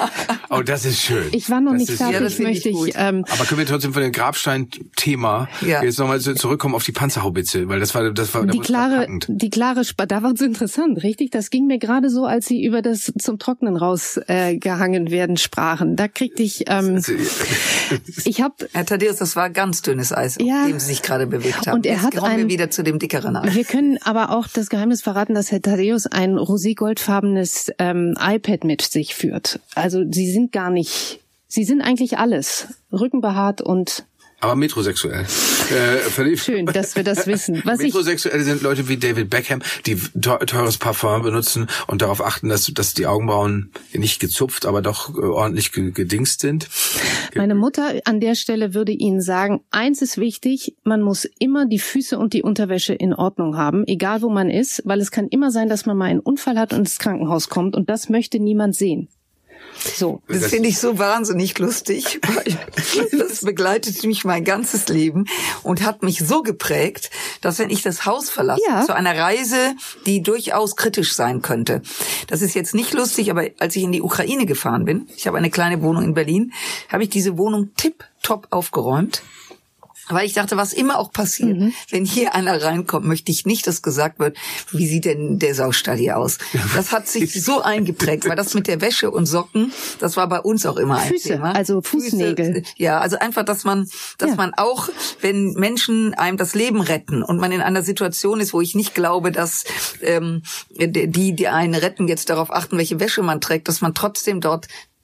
Tadellos aussieht. Das, das kann ich sehr, Ihnen, sehr, da ich schon das, wieder Ähnlichkeiten. Sie sehen ja, es. Aber da, da ich das, ich habe das drei Jahre gemacht, Leute gerettet im Rettungswagen. Sagen Sie, im, das, im, im, Liegewagen haben Sie Leute gerettet? Nein, im Rettungswagen. Das war ist ja auch schon ein bisschen Zeit. Aber vergangen. es ist nah dran an der aber, Kernkompetenz. Aber da achtet man nicht. Also das sind die beiden Kernkompetenzen: Kaffee bringen, Koffer tragen, Leute Treppen runtertragen, retten. Und da achtet man, da haben Sie völlig recht mit dem, was Sie gerade gesagt haben, Frau Staktion. Man achtet, wenn man Leute von der Straße holt, nicht darauf, wie der Schlüpfer aussieht. Die Mutter desjenigen, der von der Straße gerettet wird. Und da möchte ich jetzt nur diesen letzten Bogen einmal spannen. Der ist es aber wichtig, dass man nachher nicht über das Kind sagt, äh, die hätte sich wenigstens mal die Beine rasieren können. Sie ist jetzt 25 und irgendwie haben wir ihr das. Äh, Frau Becker, das, auch das äh, äh, war ganz selten Teil des Deals, dass man sagt, wir haben da jetzt jemanden gerettet, ich will mal die Mutter anrufen, was da mit ihrer Tochter los war. Das wäre, das wäre, das wäre glaube ich, sogar total verboten gewesen. Bleiben wir bitte bei dem Thema, bleiben wir, äh, Frau Stark-Zimmermann, wir können nicht Sie hier haben und dieses Thema tatsächlich äh, unbesprochen äh, lassen. Ich hab, wir haben diese, Frau Becker und ich haben in der Vorbereitung diese wunderbare Geschichte von Ihnen mitbekommen, wie Sie sich als Bürgermeisterin da eingerufen mussten, hundertjährigen irgendwas zum Geburtstag zu sagen, was ich mir nicht einfach vorstelle. Aber haben Sie sich zu irgendeinem Zeitpunkt Ihrer früheren politischen Karriere vorgestellt, dass Sie so viel reden müssen darüber, wo Deutschland fürchterlichste Waffen hinschicken muss? Nein, null. Also, ähm, wie Sie sagten, ich durfte sechs Jahre Bürgermeisterin hier sein. Ich hatte mit allen Schichten dieser Erde zu tun, ähm, was mich auch enorm geprägt hat. Wirklich von Menschen, die prekär sind, äh, in Situationen leben oder die berühmten Hundertjährigen. Ähm, und das hat mir große Freude gemacht. Ich bin, ich mag Menschen und lasse mich auch gerne darauf ein, äh, was so ist. Äh, das, was ich jetzt mache, nein, das, das ist so krass, wenn ich das so sagen darf, dass äh, ähm, man das gar nicht erklären kann. Ich bin in die Sicherheitspolitik gegangen, als ich im Bundestag gewählt bin. Ich hatte im Vorfeld darum gebeten, dass ich in diesen Ausschuss ähm, möchte. Das liegt aber daran, dass ich immer ein großes Interesse an äh, Sicherheitspolitik hatte, also außenpolitischer Sicherheitspolitik, das auch in meinem Studium sehr vertieft hatte. Äh, dann war ich in meinem ganz normalen Leben 20 Jahre bei dem Jugendbuchverlag äh, Tesloff. Ich sehe gerade, Sie haben da ein mhm. Was ist was Band liegen. Das waren 20 Jahre meines Lebens, den ich mit einem Satz sagen kann.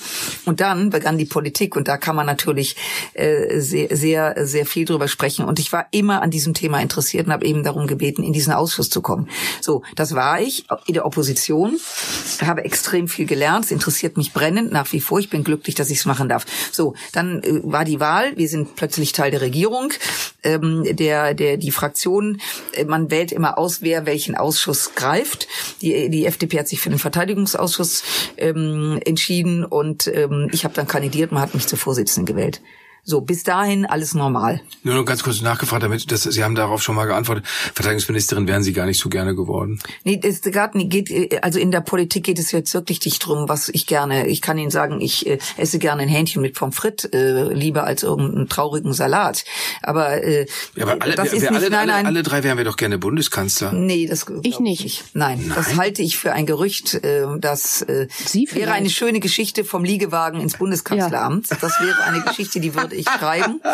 äh, oder von der Notaufnahme ins Bundeskanzleramt. Das oder nach dem Leute, Bundeskanzleramt haben, viel, haben wiederum viele, in die Notaufnahme. Haben zu viele gemacht, so wahnsinnig gut aussehen und trotzdem Bundeskanzler. Ja, so nein, äh, aber was ich sagen wollte, dann passierte etwas, dann brach dieser Krieg aus. Dann hat Wladimir Putin mit seinem, mit seiner Armee die Ukraine überfallen. Und in dem Moment war der Ausschuss, der wie gesagt noch paar Monate vorher gearbeitet hat wie alle Ausschüsse, es gibt 21 Ausschüsse im Bundestag, ähm, ihr Business macht, äh, stand plötzlich im, im Fokus. Und das sind Dinge, äh, die hätte ihn auch vor 40 Jahren die Fee, als ich bei Franz Josef Strauß äh, war, nicht gesagt. Wobei Franz Josef Strauß, das ist jetzt der kleine Hit, der war der erste Vorsitzende des Verteidigungsausschusses des Deutschen Bundestages.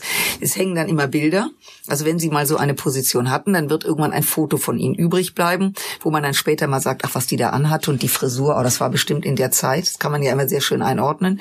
Hat Franz Josef Strauß übrigens auch mal gemacht. Und der hat unter anderem damit skandalisiert, dass er gesagt hat, die Bundeswehr braucht taktische Atomwaffen. Das hat er ja zwischendurch. Ja, aber er hat vorher gesagt, äh, jeder, der eine Waffe in die Hand nimmt, dem soll die Hand abfallen.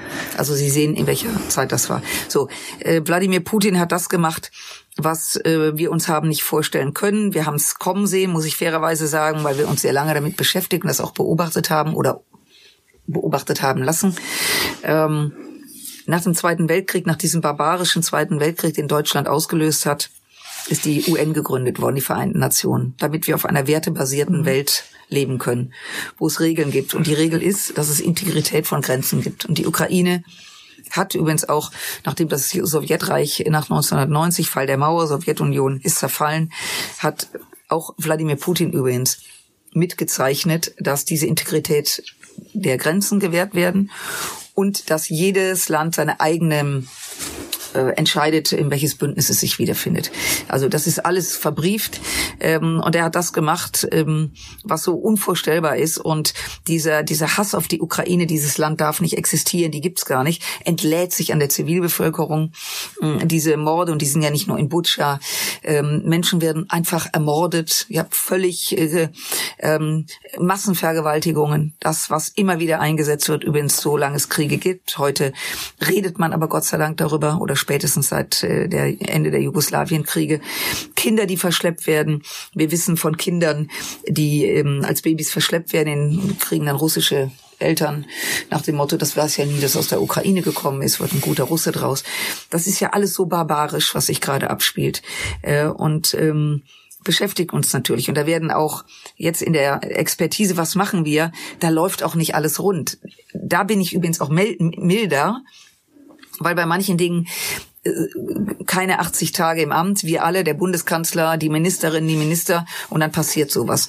Also das hat, äh, so hat in der Dramatik keiner kommen sehen, da rüttelt sich und schüttelt sich's. Ich bin nur der Meinung, dass man diese komplexen Zusammenhänge, weil Sie auch mit der Panzerhaubitze gerade gesagt haben, wir reden ja momentan, diskutieren über schwere Waffen. Das ist für die meisten Menschen völlig abstrakt. Äh, dass diejenigen, die vielleicht mal gedient haben, die wissen, was das ist. Also denen zu erklären, was das ist, kann man das überhaupt liefern? Haben wir die überhaupt? Müssen die hergestellt werden? Wie lange dauert das eigentlich? Das kann man schon erklären. Und ich glaube, dass es wichtig ist. Und noch wichtiger ist es, dass wir die Menschen das Interesse behalten ganz schrecklich wäre, der Krieg läuft noch Monate, wir wissen überhaupt nicht, wie lange das noch geht, und irgendwann so allgemein abgeschaltet wird. Erst berichten die Medien weniger darüber, weil es ja auch andere Themen gibt, und dann sagen die Leute, ich kann das auch nicht jeden Tag ertragen, und irgendwann, das ist ja auch die Angst der Ukraine, und auch immer wieder dieses Präsentieren, vergesst uns nicht, der Krieg ist da. Und das ist für mich ein, ein wahnsinnig wichtiges Thema und ich bin froh, dass ich Ihnen tatsächlich persönlich diese Frage als Verlegerin stellen darf. Mir geht es in diesen Tagen wie genau auch wieder vielen Millionen anderen Menschen in Deutschland um die mangelnde, möglicherweise auch fehlende oder falsche Kommunikation aus der Politik, aber auch in den Medien. Ähm, wenn ich einen kleinen Sprung zurück mache und auf Ihre Zeit schaue, in der Sie äh, lange Jahre für den Tesla Verlag äh, zuständig waren im Vertrieb. Ähm, Bücher, die im Grunde genommen für Kinder die Welt erklärt haben, diese Einordnung, die Bildsprache. Das ist genau, wo wir jetzt als große Medienunternehmen wieder hinkommen, indem wir verstanden haben, auch Nachrichtenkonsum muss eingänglicher werden, muss leichter ähm, auch zu verdauen sein, muss auch über Bildsprache funktionieren. Gerade wenn wir in einem Land leben, in dem wir unendlich viele Menschen auch, man nennt das in den Museen, äh, leichte Sprache, wenn Sie diesen Hörer nehmen, der ein, ein, ein Bild erklärt in leichter Sprache, aber auch Menschen mit Migrationshintergrund, denen auch diese wichtigen Inhalte auf eine besondere Art und Weise viel eingänglicher vermittelt werden. Heißt also, meine erste Frage wäre, wenn es jetzt das 146. Buch aus dem Teslov Verlag, was es was geben sollte. Herr Thaddeus wird nicht wissen, was das erste war. Ich weiß es aber. Ich weiß es auch. Ich weiß es leider nicht. Die Erde. Und das und Band 15 waren die Dinos und Band 146 könnte heißen der Krieg. Wäre es wichtig, einen Krieg zu erklären im Sinne von, wie Sie es gerade auch beschrieben haben. Ich komme nochmal auf diese Debatte, die Sie mit ähm, Frau Schwarzer im Kontext des offenen Briefes geführt haben. Ich finde, es wird auch sehr einfach nachvollziehbar, wenn Sie dieses Bild aufgemacht haben. Stellen Sie sich vor, Ihre Wohnung wird vom Nachbarn überfallen. Der macht. Äh, die fand, sie fand das gar nicht lustig, dass ich das gemacht habe. Aber das Bild und darum geht's mir am Ende um den um die These, um den Kern, der der verstanden werden muss. Da kommt Ihr Nachbar und sagt, ich brauche jetzt mehr Platz. Der erschießt Ihren Mann, der vergewaltigt Sie, der verschleppt Ihr Kind und da würde niemand auf die Idee kommen zu sagen, na ja, ähm, das ist jetzt irgendwie deren Ding, sondern dann kommt die Polizei, das Ordnungsamt und da wird mit einer Massivität für Recht und Ordnung gesorgt, weil das sind Grenzen, die sie wahren müssen und auf die auch ein jeder ein Recht hat. Freue mich, dass Sie das so genau gehört haben, weil mir sehr wichtig ist, komplexe Zusammenhänge mal runterzubrechen auf unser tägliches Leben. Und es wird so viel einfacher. Und dann, dann haben wir, äh, finde ich, auch eine Gesprächsebene, wo man unendlich viel mehr Menschen mitnehmen kann, wenn es um das, und das liegt mir wirklich am Herzen und auch Ihre Meinung dazu, die Rolle der Medien in diesem Kriegskontext. Wir müssen vollkommen richtig dafür sorgen, dass wir nicht abstumpfen, dass der Druck ähm, dessen, was da jeden Tag in der Welt passiert, ähm, nicht ein bisschen nachlässt, wenn es um unsere Herzen und das Gefühl von da geschieht ein unfassbares Unrecht ähm, geht. Und wir erreichen das als Medien äh, durch, durch Bilder, durch, durch auch einen großen Dissens zwischen Propaganda auf allen möglichen Seiten.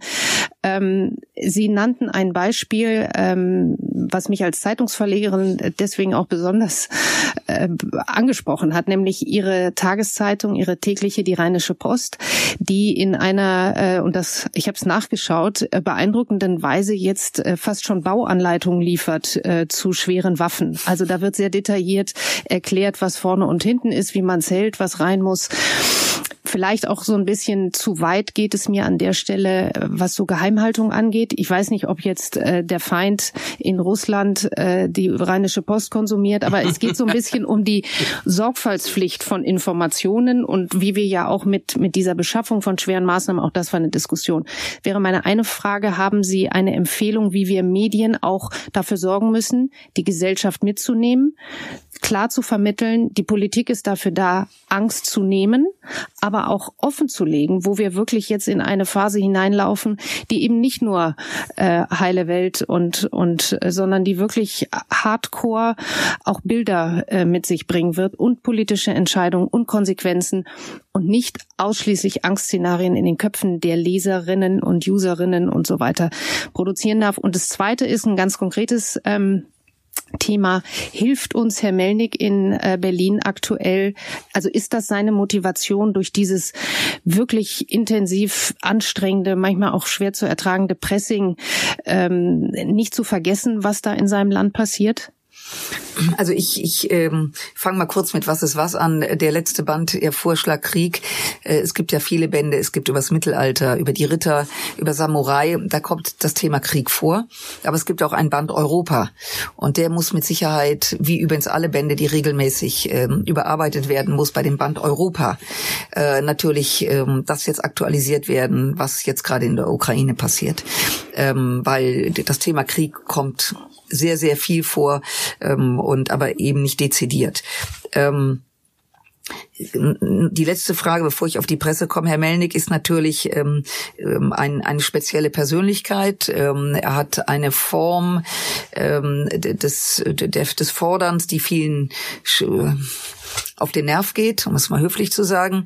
Äh, ich, ich sehe das ich habe mich mit ihm auch unheimlich gestritten mal, weil das mir auch auf den Keks ging. Und wir haben dann mal ein persönliches Gespräch gehabt. Er dreht sich dann um und geht raus und redet dann auch. Also wenn man mit ihm spricht, auch unter vier Augen, muss man wissen, das wird dann anschließend auch bei Twitter verarbeitet. Wenn man das weiß, ist das okay. Er ist natürlich ein Getriebener. Er sieht, dass sein Land untergeht. Ähm, er ist persönlich betroffen. Die Familie, die in Deutschland ist, aber auch die Familie, die in der Ukraine geblieben ist. Ähm, und ähm, er hat eben diese große Sorge, dass wir nachher nicht mehr hingucken. Dass es irgendwann Business as usual und Kriege gibt gibt's immer. Das triggert ihn schon. Was schwierig ist, das habe ich Ihnen vor laufender Kamera auch gesagt, ähm, dass die Art, wie er kommuniziert, die Leute mehr ablenkt von dem, was er sagen will. Wenn er also eine andere Sprache hätte, würden manche glaube ich, lieber zuhören. Ich glaube, dass er manches dadurch kaputt macht, was ich persönlich bedauere. Das wäre eingängiger bin, ja, quasi, ich bin wenn er, bei ihm. Man muss immer wieder, immer wieder mhm. drauf Wert legen. Ähm, aber da wurde auch viel gesagt, erst so und dann so und so. Aber ich will da keinen Stab brechen. Ich glaube, das ist ganz schrecklich, wenn das eigene Land und die eigene Familie und Freunde und, äh, äh betroffen sind mit den Medien. Ähm, es gibt Medien, die exzellente Journalistinnen und Journalisten haben, die sich mit dem Thema beschäftigen, immer schon beschäftigt haben. Die haben mir, als ich vor Jahren mal sagte, warum gibt es eigentlich keine Talkshow über die Bundeswehr, haben mir alle gesagt, ja, ist zu komplex und man kann darüber reden. Wehrpflicht, ja oder nein, aber doch bitte nicht Bundeswehr. Äh, heute reden wir ständig über Waffen. Also es muss nur der sozusagen der Aufmacher da sein. Also es gibt Journalistinnen und Journalisten, die haben richtig Ahnung ähm, und sind froh, dass sie jetzt auch diesen Raum bekommen. Äh, Redaktionskonferenz, man überlegt, welches Thema Thema. Dann sagt einer, du, da ist das und das und äh, interessiert keinen, wir machen das nächste Thema. Ähm, da war ja auch ein hoher Frust. Also die sind exzellent. Dann gibt's natürlich Medien, die sagen mir, wir müssen jetzt was machen. Alle berichten darüber, äh, was inhaltlich grenzwertig ist. Und das, was Sie sagen, Angst schüren. Es ist ja so, dass ähm, die schlechte Nachricht mehr triggert als die gute Nachricht. Die Tatsache, wir hatten Corona, was alle mehr oder weniger alle schwer gebeutelt hat. Dann bricht dieser Krieg aus im Herzen von Europa, nicht weit von uns. Ähm, ja, ich wünschte mir manchmal äh, etwas Positives. Jetzt ist natürlich angesichts des Krieges die Botschaft die, ist, wir haben nicht nur dass wir die, also es gibt, gibt ja viele Themen, die, die, dass wir mehr Geld ausgeben müssen, als wir wollen äh, weil wir die Ukraine in der Verteidigung unterstützen. Ähm, wir werden viele Dinge, Sie kennen die Diskussion, Umwelt, aus der Kohle auszusteigen, ähm, fossile Brennstoffe zu verringern, funktioniert momentan nicht, weil wir en komplett energieabhängig sind von Russland. Äh, wir, wir beschäftigen uns plötzlich mit Dingen, von denen wir glaubten, dass sie irgendwie Geschichte sind. Und dann muss man natürlich auch ehrlich sein und den Menschen sagen, all das, was passiert, wird bezahlt werden müssen vom Steuerzahler. Und die, die Steuern zahlen, sind dann je nachdem, wie viel Steuern sie bezahlen, ähm, sind mit dabei. Das wird unser Leben hier verändern. Es wird mehr Geld ausgegeben. Wir werden viel bewusster leben müssen, äh, sei es Energieverbrauch, sei es Lebenshaltungskosten. Die Ernährung wird deutlich teurer werden. Das ist für viele dramatisch. das kann man nur begrenzt kompensieren. Also wir müssen für die da sein, die wirklich nicht anders können. Und jeder 100-Euro-Schein ist ein Drama mehr im Monat. Aber wir haben auch viele, die müssen ihren eigenen Konsum auch mal reflektieren. Äh, und ich finde, das kann man Menschen sagen, ohne ihnen Angst zu machen, sondern sie auch ein bisschen zu, sensibilisieren, dass manche Gewissheiten, die wir hatten, so auf Dauer nicht zu halten sind. Und das finde ich keine Zumutung. Es kann natürlich sein, dass Frau Strack-Zimmermann, wenn sie sich in dreieinhalb Jahren zur Wiederwahl stellt, jeder sagt, die alte geht mir auf den Geist, ich sehe die überall und die hat immer schreckliche Botschaften, die wollen wir jetzt nicht mehr. Ähm, dann mache ich mit Ihnen einen Podcast zusammen. Aber und erkläre äh, zum Liegewagen. Genau. Also den Liegewagen. Den Liegewagen. Aber, äh, aber verstehen Sie, das kann auch das, das Ende einer politischen Karriere sein, weil viele sind ja so ja. Indifferenz, weil sie die Angst haben, dann dafür abgestraft zu werden. Es gibt übrigens prominente Beispiele. Nehmen wir nochmal nehmen wir noch mal das, das, was Sie vorhin, den, Sie haben den Ausdruck krass verwendet, Frau Stark-Zimmermann, als Sie über den äh, Krieg gesprochen haben. Äh, Frau Becker hatte die Panzerhaubitze ein, eingeführt und ich finde, man kann an dem Beispiel recht gut klar machen, worum es da geht. Die Panzerhaubitze 2000, wenn ich das richtig weiß, kann fünf Geschosse nacheinander abschießen. Die kommen alle gleichzeitig an, weil kluge Leute berechnet haben, dass man das so machen kann. Die dementsprechend, wenn fünf Geschosse gleichzeitig ankommen, erzeugt das ein Inferno. Nach dem, was ich gelesen habe, wird im Umkreis von 50 Metern, wo dieses, wo, wo die äh, Granaten einschlagen, äh, das niemand überleben. Das heißt, wir liefern Waffen, die höchstwahrscheinlich eingesetzt werden und wo dann, und das geht dann wieder an Sie beide, wo dann Söhne von anderen Müttern in diesem 50 Meter Radius nicht überleben. Und da, weil Sie vorhin gesagt haben, Frau Stock-Zimmermann, klare Worte, da muss man doch mittlerweile, der Bundeskanzler traut sich das oft nicht, das so deutlich zu sagen, da müssen wir sagen, und daran haben wir ein Interesse. Wir wollen, dass russische Soldaten nicht mehr weiterkämpfen können indem wir sie umbringen. Ja, das ist, das ist leider, äh, ist das im Krieg so, ähm, dass in einem Krieg Menschen sterben Ähm, und deswegen ist es so wichtig, auch völkerrechtlich, dass wir nie vergessen, wer diesen Krieg ausgelöst hat. Übrigens dieses Drama auch von jungen russischen Soldaten, das sehen wir wohl.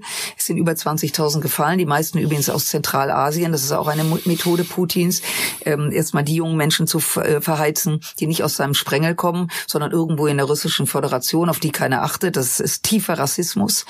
Äh, inzwischen trifft es auch ähm, die jungen Menschen, die in Moskau und St. Petersburg ähm, leben und deren Familien. Äh, da hat er das nicht so gerne, da sieht er das nicht so gern. Da kommen die Särge zurück, die anderen werden nicht mal zurücktransportiert, äh, die Toten in ihre Heimat.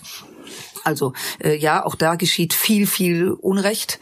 Äh, die meisten, äh, gerade bei dem Anfang der Invasion, wussten gar nicht, glaubten, sie seien in der Übung, haben erst gemerkt, als sie die ukrainischen Straßenschilder sahen, dass sie jetzt plötzlich in der Ukraine sind. Ähm, das schmälert, äh, das ist moralisch komplett verwerflich, müssen wir uns nicht in die Augen schauen. Aber es geht darum, dass die Ukraine sich jetzt verteidigt. Und wenn der Aggressor schießt und wenn der Aggressor versucht, Ukraine umzubringen, dann wird die Ukraine versuchen, schneller zu sein und den Aggressor umzubringen. Das ist schrecklich. Aber das ist Krieg. Und wir liefern Waffen, damit die Ukraine sich verteidigen kann. Und die Panzerhaubitze ist in der Tat sehr, sehr wirkungsvoll. Aber wenn Sie heute wieder und immer auch die Tage übersehen, was Russland gerade macht mit gezielten Angriffen auf Geburtskliniken, damit erst gar keine ukrainischen Babys eine Chance haben zu überleben, äh, wie Menschen eingeschlossen sind in Stahlwerken über Wochen, über Monate. Äh, wie gesagt, nochmal, Frauen vergewaltigt, Menschen verschleppt. Äh, es gibt Lager auf russischer Seite, wo die Menschen äh, hingebracht werden und es werden keine Gefangenen gemacht. Auch das äh, ist so. Ähm, und ähm, ja, klar.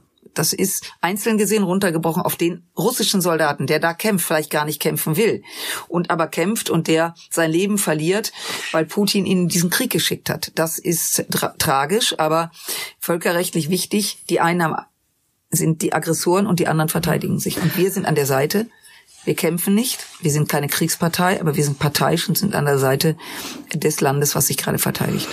Herr Thaddeus, Sie sprachen gerade an, Herr Scholz traut sich nicht so richtig, das anzusprechen.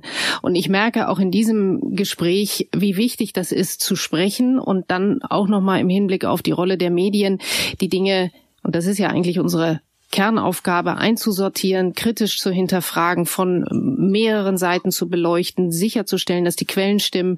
Und trotzdem ist diese Kommunikation ähm, im, Gesamt, in, im gesamten Verlauf dieses schrecklichen Krieges immer das ähm, zentrale Problemfeld, wenn man a nicht sicher sein kann über die Identität der Quellen, der Bilder. Äh, über 60 Prozent ähm, des, des Bildmaterials ähm, hat mir eine, eine Agentur berichtet, berichtet, sind tatsächlich gefaked und müssen mit enormem technischen Aufwand in, in rasend kurzer Zeit überprüft werden, damit eben nicht äh, ein eigentlich in einem Videospiel entstandenes Szenario von einem Rathaus in Kiew, was in die Luft gesprengt wird, in die Welt gesendet wird. Also was für eine große Verantwortung auch für Medien. Und dieses Sie sprachen es an, Frau Strack-Zimmermann, ähm, auch dieser schmale Grad, auf dem sich Politiker, auf denen jetzt aller Fokus und auch alle Verantwortung lastet, bewegen in der Art, wie sie kommunizieren. Das ist dem einen gegeben, indem er sich für das offene, klare, transparent machen entscheidet. Und das hat schon, glaube ich, viel mit einer Prägung und auch einer ihr ihm eigenen Art zu tun. Dem anderen fällt es schwer. Äh, wenn ich jetzt ähm, abschließend nochmal auf das Thema dieses ähm, Konfliktes schaue und auch die total ver, ich glaube, in erster Linie kommunikativ vergeigte Reise des Bundespräsidenten. Da schmunzelt Herr Thaddeus etwas, weil das ist ein Thema, mit dem Sie sich sicher intensiv auch beschäftigt haben. Woran lag's? Ähm, dann ist uns allen, glaube ich, klar, dass die Besuche von Frau Baerbock, den ich persönlich als richtig, richtig gut empfunden habe, auch auch dann im Anschluss der Besuch von Bärbel Bass deswegen wirklich äh, gelungen war, weil sie aus einer vielleicht auch anderen Empathie sprechen. Ich habe einen Satz von Ihnen äh, gelesen, in dem Sie gesagt haben, es ist gut, wenn diese Frauen reisen. Ähm, nur wegen der Empathie oder weil möglicherweise das, was dann auch gesprochen wird, ähm, am Ende egal ist, wer es sagt, aber wichtig, dass es auch so unserer Regierungsabteilung dort ankommt, wo Menschen äh, in, in den, äh, unter den entsetzlichsten Umständen in diesen Krieg verwickelt worden sind. Ich glaube deswegen, dass es so wichtig ist, dass Frauen reisen, weil Krieg ist komplett männlich besetzt und ähm, sie sehen Generäle, sie sehen Soldaten, ähm, also wie auch mir man durchaus der ein oder andere Mann gesagt hat, was machen Sie im Verteidigungsausschuss? Sie haben noch nie gedient. Ja, natürlich nicht, weil ich eine Generation bin. Selbst wenn ich gewollt hätte, hätte ich nicht dienen können. Also wo man so reduziert, mach du mal Bildung oder Familie. Da hast du Ahnung von. Also, dass diese Frauen gereist sind, ist wichtig. Ich glaube zwei Dinge. Das eine ist, dass man wirklich auch das Bedürfnis haben muss, dass man an der Stelle jetzt richtig ist. Das ist keine Kaffeefahrt ähm, äh, und das ist auch keine Fahrt, um zu zeigen, was für eine coole Socke man ist und dass man fotografiert wird. Das wäre den Menschen gegenüber, die dort kämpfen und vor allen Dingen den Familien, die Angehörige verlieren, wirklich unsäglich äh, äh gegenüber. Ähm, der Krieg hat eben zwei Gesichter. Das ist das, was auf dem Feld passiert. Und das ist eben, äh, was das eben mit Frauen, mit den Müttern, was wir gerade angesprochen haben, mit Familien passiert. Äh, und da unterstelle ich jetzt keinem Mann, dass er nicht dieselbe Empathie hat, überhaupt nicht.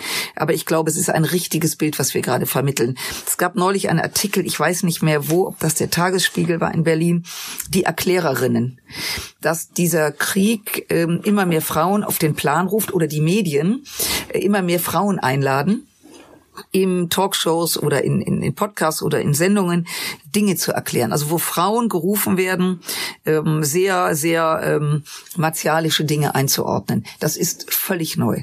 Das mhm. ist gut, das ist wichtig, weil in der Tat Frauen einen anderen Blick auf die Dinge haben. Der muss nicht besser sein, aber er ist anders. Und ich finde es sehr spannend, wenn sie auch auf Reisen sind und sie begegnen diesen Megamachos auf dieser Erde. Ich meine sie jetzt nicht, Herr Thaddeus, und Im Liegewagen. Äh, und äh, wie die erstmal Probleme haben, wenn Frauen auftauchen. Mhm. Das müssen sie aber, geht ja nicht anders, wenn man eine Regierung vertritt. Ähm, und die ja, die, die, die Zeit ist reif. Und da muss ich sagen, war die Bundesrepublik Deutschland ähm, schon vorbildhaft. Wir haben die dritte Verteidigungsministerin. Wir haben inzwischen in der Außenpolitik unglaublich viel Außen- und Verteidigungspolitikerin in ganz Europa. Also wenn die alle zusammenkommen, stehen da richtig viele Frauen. Ähm, und ähm, ja, es ist eine andere, eine andere Sicht der Dinge. Da wird hinterfragt, was ist mit den Kindern? Wo, wo sind die Frauen? Ja, aber eh, das, das, jetzt, eh, das jetzt zu ideal wird, dass die Bundeswehr in dem Status ist, in dem sie ist. Nee, nee, das, ich, haben zwei, das haben zwei Frauen, äh, Ursula von der Leyen, Annegret Kramp-Karrenbauer, äh, zu verantworten. Da, da muss ich Ihnen leider widersprechen. Es sind zwei CDU-Frauen, die muss ich ja jetzt nicht schützen. Nein. aber die das, waren in Verantwortung, die waren Verteidigungsminister. Nein, aber das Problem der Bundeswehr, ich gehe gerne darauf ein, liegt ja viel weiter zurück. 1990 fiel die Mauer. Äh, dann ist die Bundeswehr Bundeswehr ähm, stark reduziert worden. Äh, da gibt es viele Namen zu nennen, äh, unter anderem auch äh, Thomas de Maizière, äh, ganz besonders übrigens äh, jemand, den ich sehr schätze, ganz besonders Karl Theodor zu Gutenberg, äh, der besonders brilliert hat äh, in seinem Amt. Ähm, er fiel vor allen Dingen dadurch auf, dass er ein guter Typ war und eine gute Sonnenbrille trug. Äh, auch durchaus und beliebt bei den T-Shirt über dem weißen Oberhemd, das war ein bisschen durchaus cool. auch beliebt bei der Truppe, weil er weil er so ein bisschen Glamour reingebracht hat, so ein bisschen Königs, so ein bisschen Monarchie haben ja viele ganz gerne. Also die Bundeswehr in einem desolaten Zustand, weil sie seit 1990 bis 2014 komplett runtergespart wurde. 2014 äh, hatten wir einen Wehretat von roundabout 30 Milliarden. Der stieg dann wieder an. Und unter Frau äh, von der Leyen und Frau Kramp-Karrenbauer ist er angestiegen. Und zwar immens, muss ich fairerweise sagen. Wir sind jetzt bei über 50 Milliarden.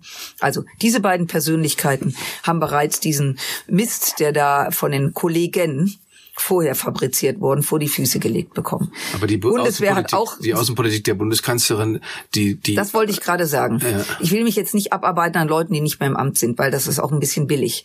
Aber die Bundeskanzlerin hat mit Sicherheit vieles Gutes getan. Ich würde mich gern mit ihr jetzt mal unterhalten angesichts dessen, was da gerade in Osteuropa, ich glaube viele. viele ja. Aber losgelöst davon. Angela Merkel hatte, sie war gerne außenpolitisch unterwegs, hat ihr auch Freude gemacht. Das ist wie bei den Rittern gewesen. Wenn irgendwie äh, ein Problem war in der Ritterburg, dann sind die raus aus der Burg, haben eine andere überfallen und dann hat sich alle in der Burg hinter demjenigen versammelt, auch wenn da gerade die Pest ausbrach, weil da hatte man ja einen Feind, gegen den man kämpfen musste. Was ich aber sagen will, Frau Frau, Merkel hat gerne Außenpolitik gemacht, war ein sehr gern gesehener Gast. Aber Militär, Bundeswehr, hat sie null null interessiert. Sie hatte überhaupt keinen Zugang. Jetzt kann man ihr das vielleicht gar nicht vorwerfen, wenn man keinen Zugang hat. Aber sie war die Kanzlerin 16 Jahre. Und wenn die Bundesrepublik, was Gott verhüten möge, unser, das Territorium der Bundesrepublik angegriffen würde, dann ist in dem Moment der Bundeskanzler, beziehungsweise die Kanzlerin wäre gewesen, die Inhaberin der Befehls- und Kommandogewalt. Das ist, muss man sich klar machen. Die jetzigen Minister sind nur für Friedenszeiten. Wenn das Territorium hier angegriffen wird, ist es ein anderer Oberbefehlshaber. Und das muss man wissen. Und das hat Frau Merkel, glaube ich, überhaupt nicht Sie hat es auch nicht ausgestrahlt. Also ich habe immer die Reden gestoppt. Ich bin ja erst seit 2017 dabei. Äh, Regierungsrede über das gesamte Programm. Dann habe ich immer mal gestoppt, wenn die Bundeswehr kam. Also 120 Sekunden war schon nicht schlecht. Und das macht was mit der Republik. Und ich will hier keinen militarisieren. Null ist mir, liegt mir fern. Deutschland hat aufgrund seiner Geschichte nach, nach 55 dann äh, wurde die Bundeswehr wieder aufgebaut, wurde bewusst von den Alliierten eingebettet ins Bündnis, damit die Deutschen nicht auf dumme Gedanken kommen. Historisch übrigens gut begründet. Und ähm, jetzt plötzlich sind wir in einer Phase, wo wir auch militärisch wirklich präsent sein müssen, nicht nur reden. Wir haben zum Teil Soldaten, Generäle in der im, ähm, im Ministerium, die sind hochdekoriert, bestimmt erfahrene Leute, absolut hohen Respekt, die aber den Krieg, wie er heute ist, nicht auf dem Schirm hatten und die quasi kurz vorm Ruhestand mit etwas konfrontiert worden sind, was sie in den letzten 20 Jahren eher theoretisch war. Wir sind Vielleicht wäre bereit, aber wir sind momentan nicht wehrfähig. Das ist die Realität. Das ist eine gruselige Bilanz. Und unsere Salondame vom Salon Funke, äh, Frau Becker. Aber wir ändern es ja jetzt, jetzt. Wir sind jetzt dabei. Wir sind, wir sind jetzt dabei, zum Beispiel durch das Gespräch hier schon wieder zu ändern, würde jetzt äh, dann tatsächlich, äh, ja, wie, wie macht man das als Salondame? Wie Leute man den Abschied? Sie würden ans, sich ans Cembalo setzen in den Hallen nach dem Aperitif. Erstmal den Dalmatiner vom äh, äh, Und zwar mit einem, ich würde den Feste in den, in den Hintern zwicken. Aber ich habe erst äh, tatsächlich noch eine praktische Frage, apropos die Rede der Kanzlerin stoppen. Sie hatten eingangs äh, darauf hingewiesen, Sie haben jetzt einen TÜV-Termin mit Ihrem äh, Roller und ich habe Sorge, dass wir den jetzt hier, äh, dass sie unseretwegen dort nicht pünktlich erscheinen. Und insofern. Ja, das sind die Dinge im Leben, die für mich völlig normal waren. Ich habe mein tägliches Leben ist so überrollt von der politischen Situation, dass mir das einfiel, dass ich in diesem Monat und der Monat neigt sich dem Ende, äh, dass äh, mein Motorroller, das Motorrad läuft noch, äh, schnell mal zum TÜV muss. Und das werde ich jetzt machen. Ich will ja nicht unangenehm auffallen. So, in diesem Sinne, ich bedanke mich sehr, sehr herzlich für diese unglaublich spannende Runde. Ich habe ein bisschen Sorge, dass Herr Thaddeus hier ähm, zu kurz gekommen ist, aber äh, das kann eigentlich nicht sein. Und äh, wenn, glaube ich... Sie sind trotzdem immer wieder gerne Gäste in meinem Gegenwart. Sie, derjenige, der es, der es natürlich sehr galant äh, wegschlucken muss. Insofern, es war mir eine Freude und eine Ehre. Herzlichen Dank, Maria Agnes. Vielen Dank für die Einladung. Es war mir auch eine Freude. Dankeschön. Dankeschön. Salon Funke ist ein Podcast der Funke Mediengruppe. Folgen Sie dem Podcast kostenlos in Ihrer liebsten Podcast-App.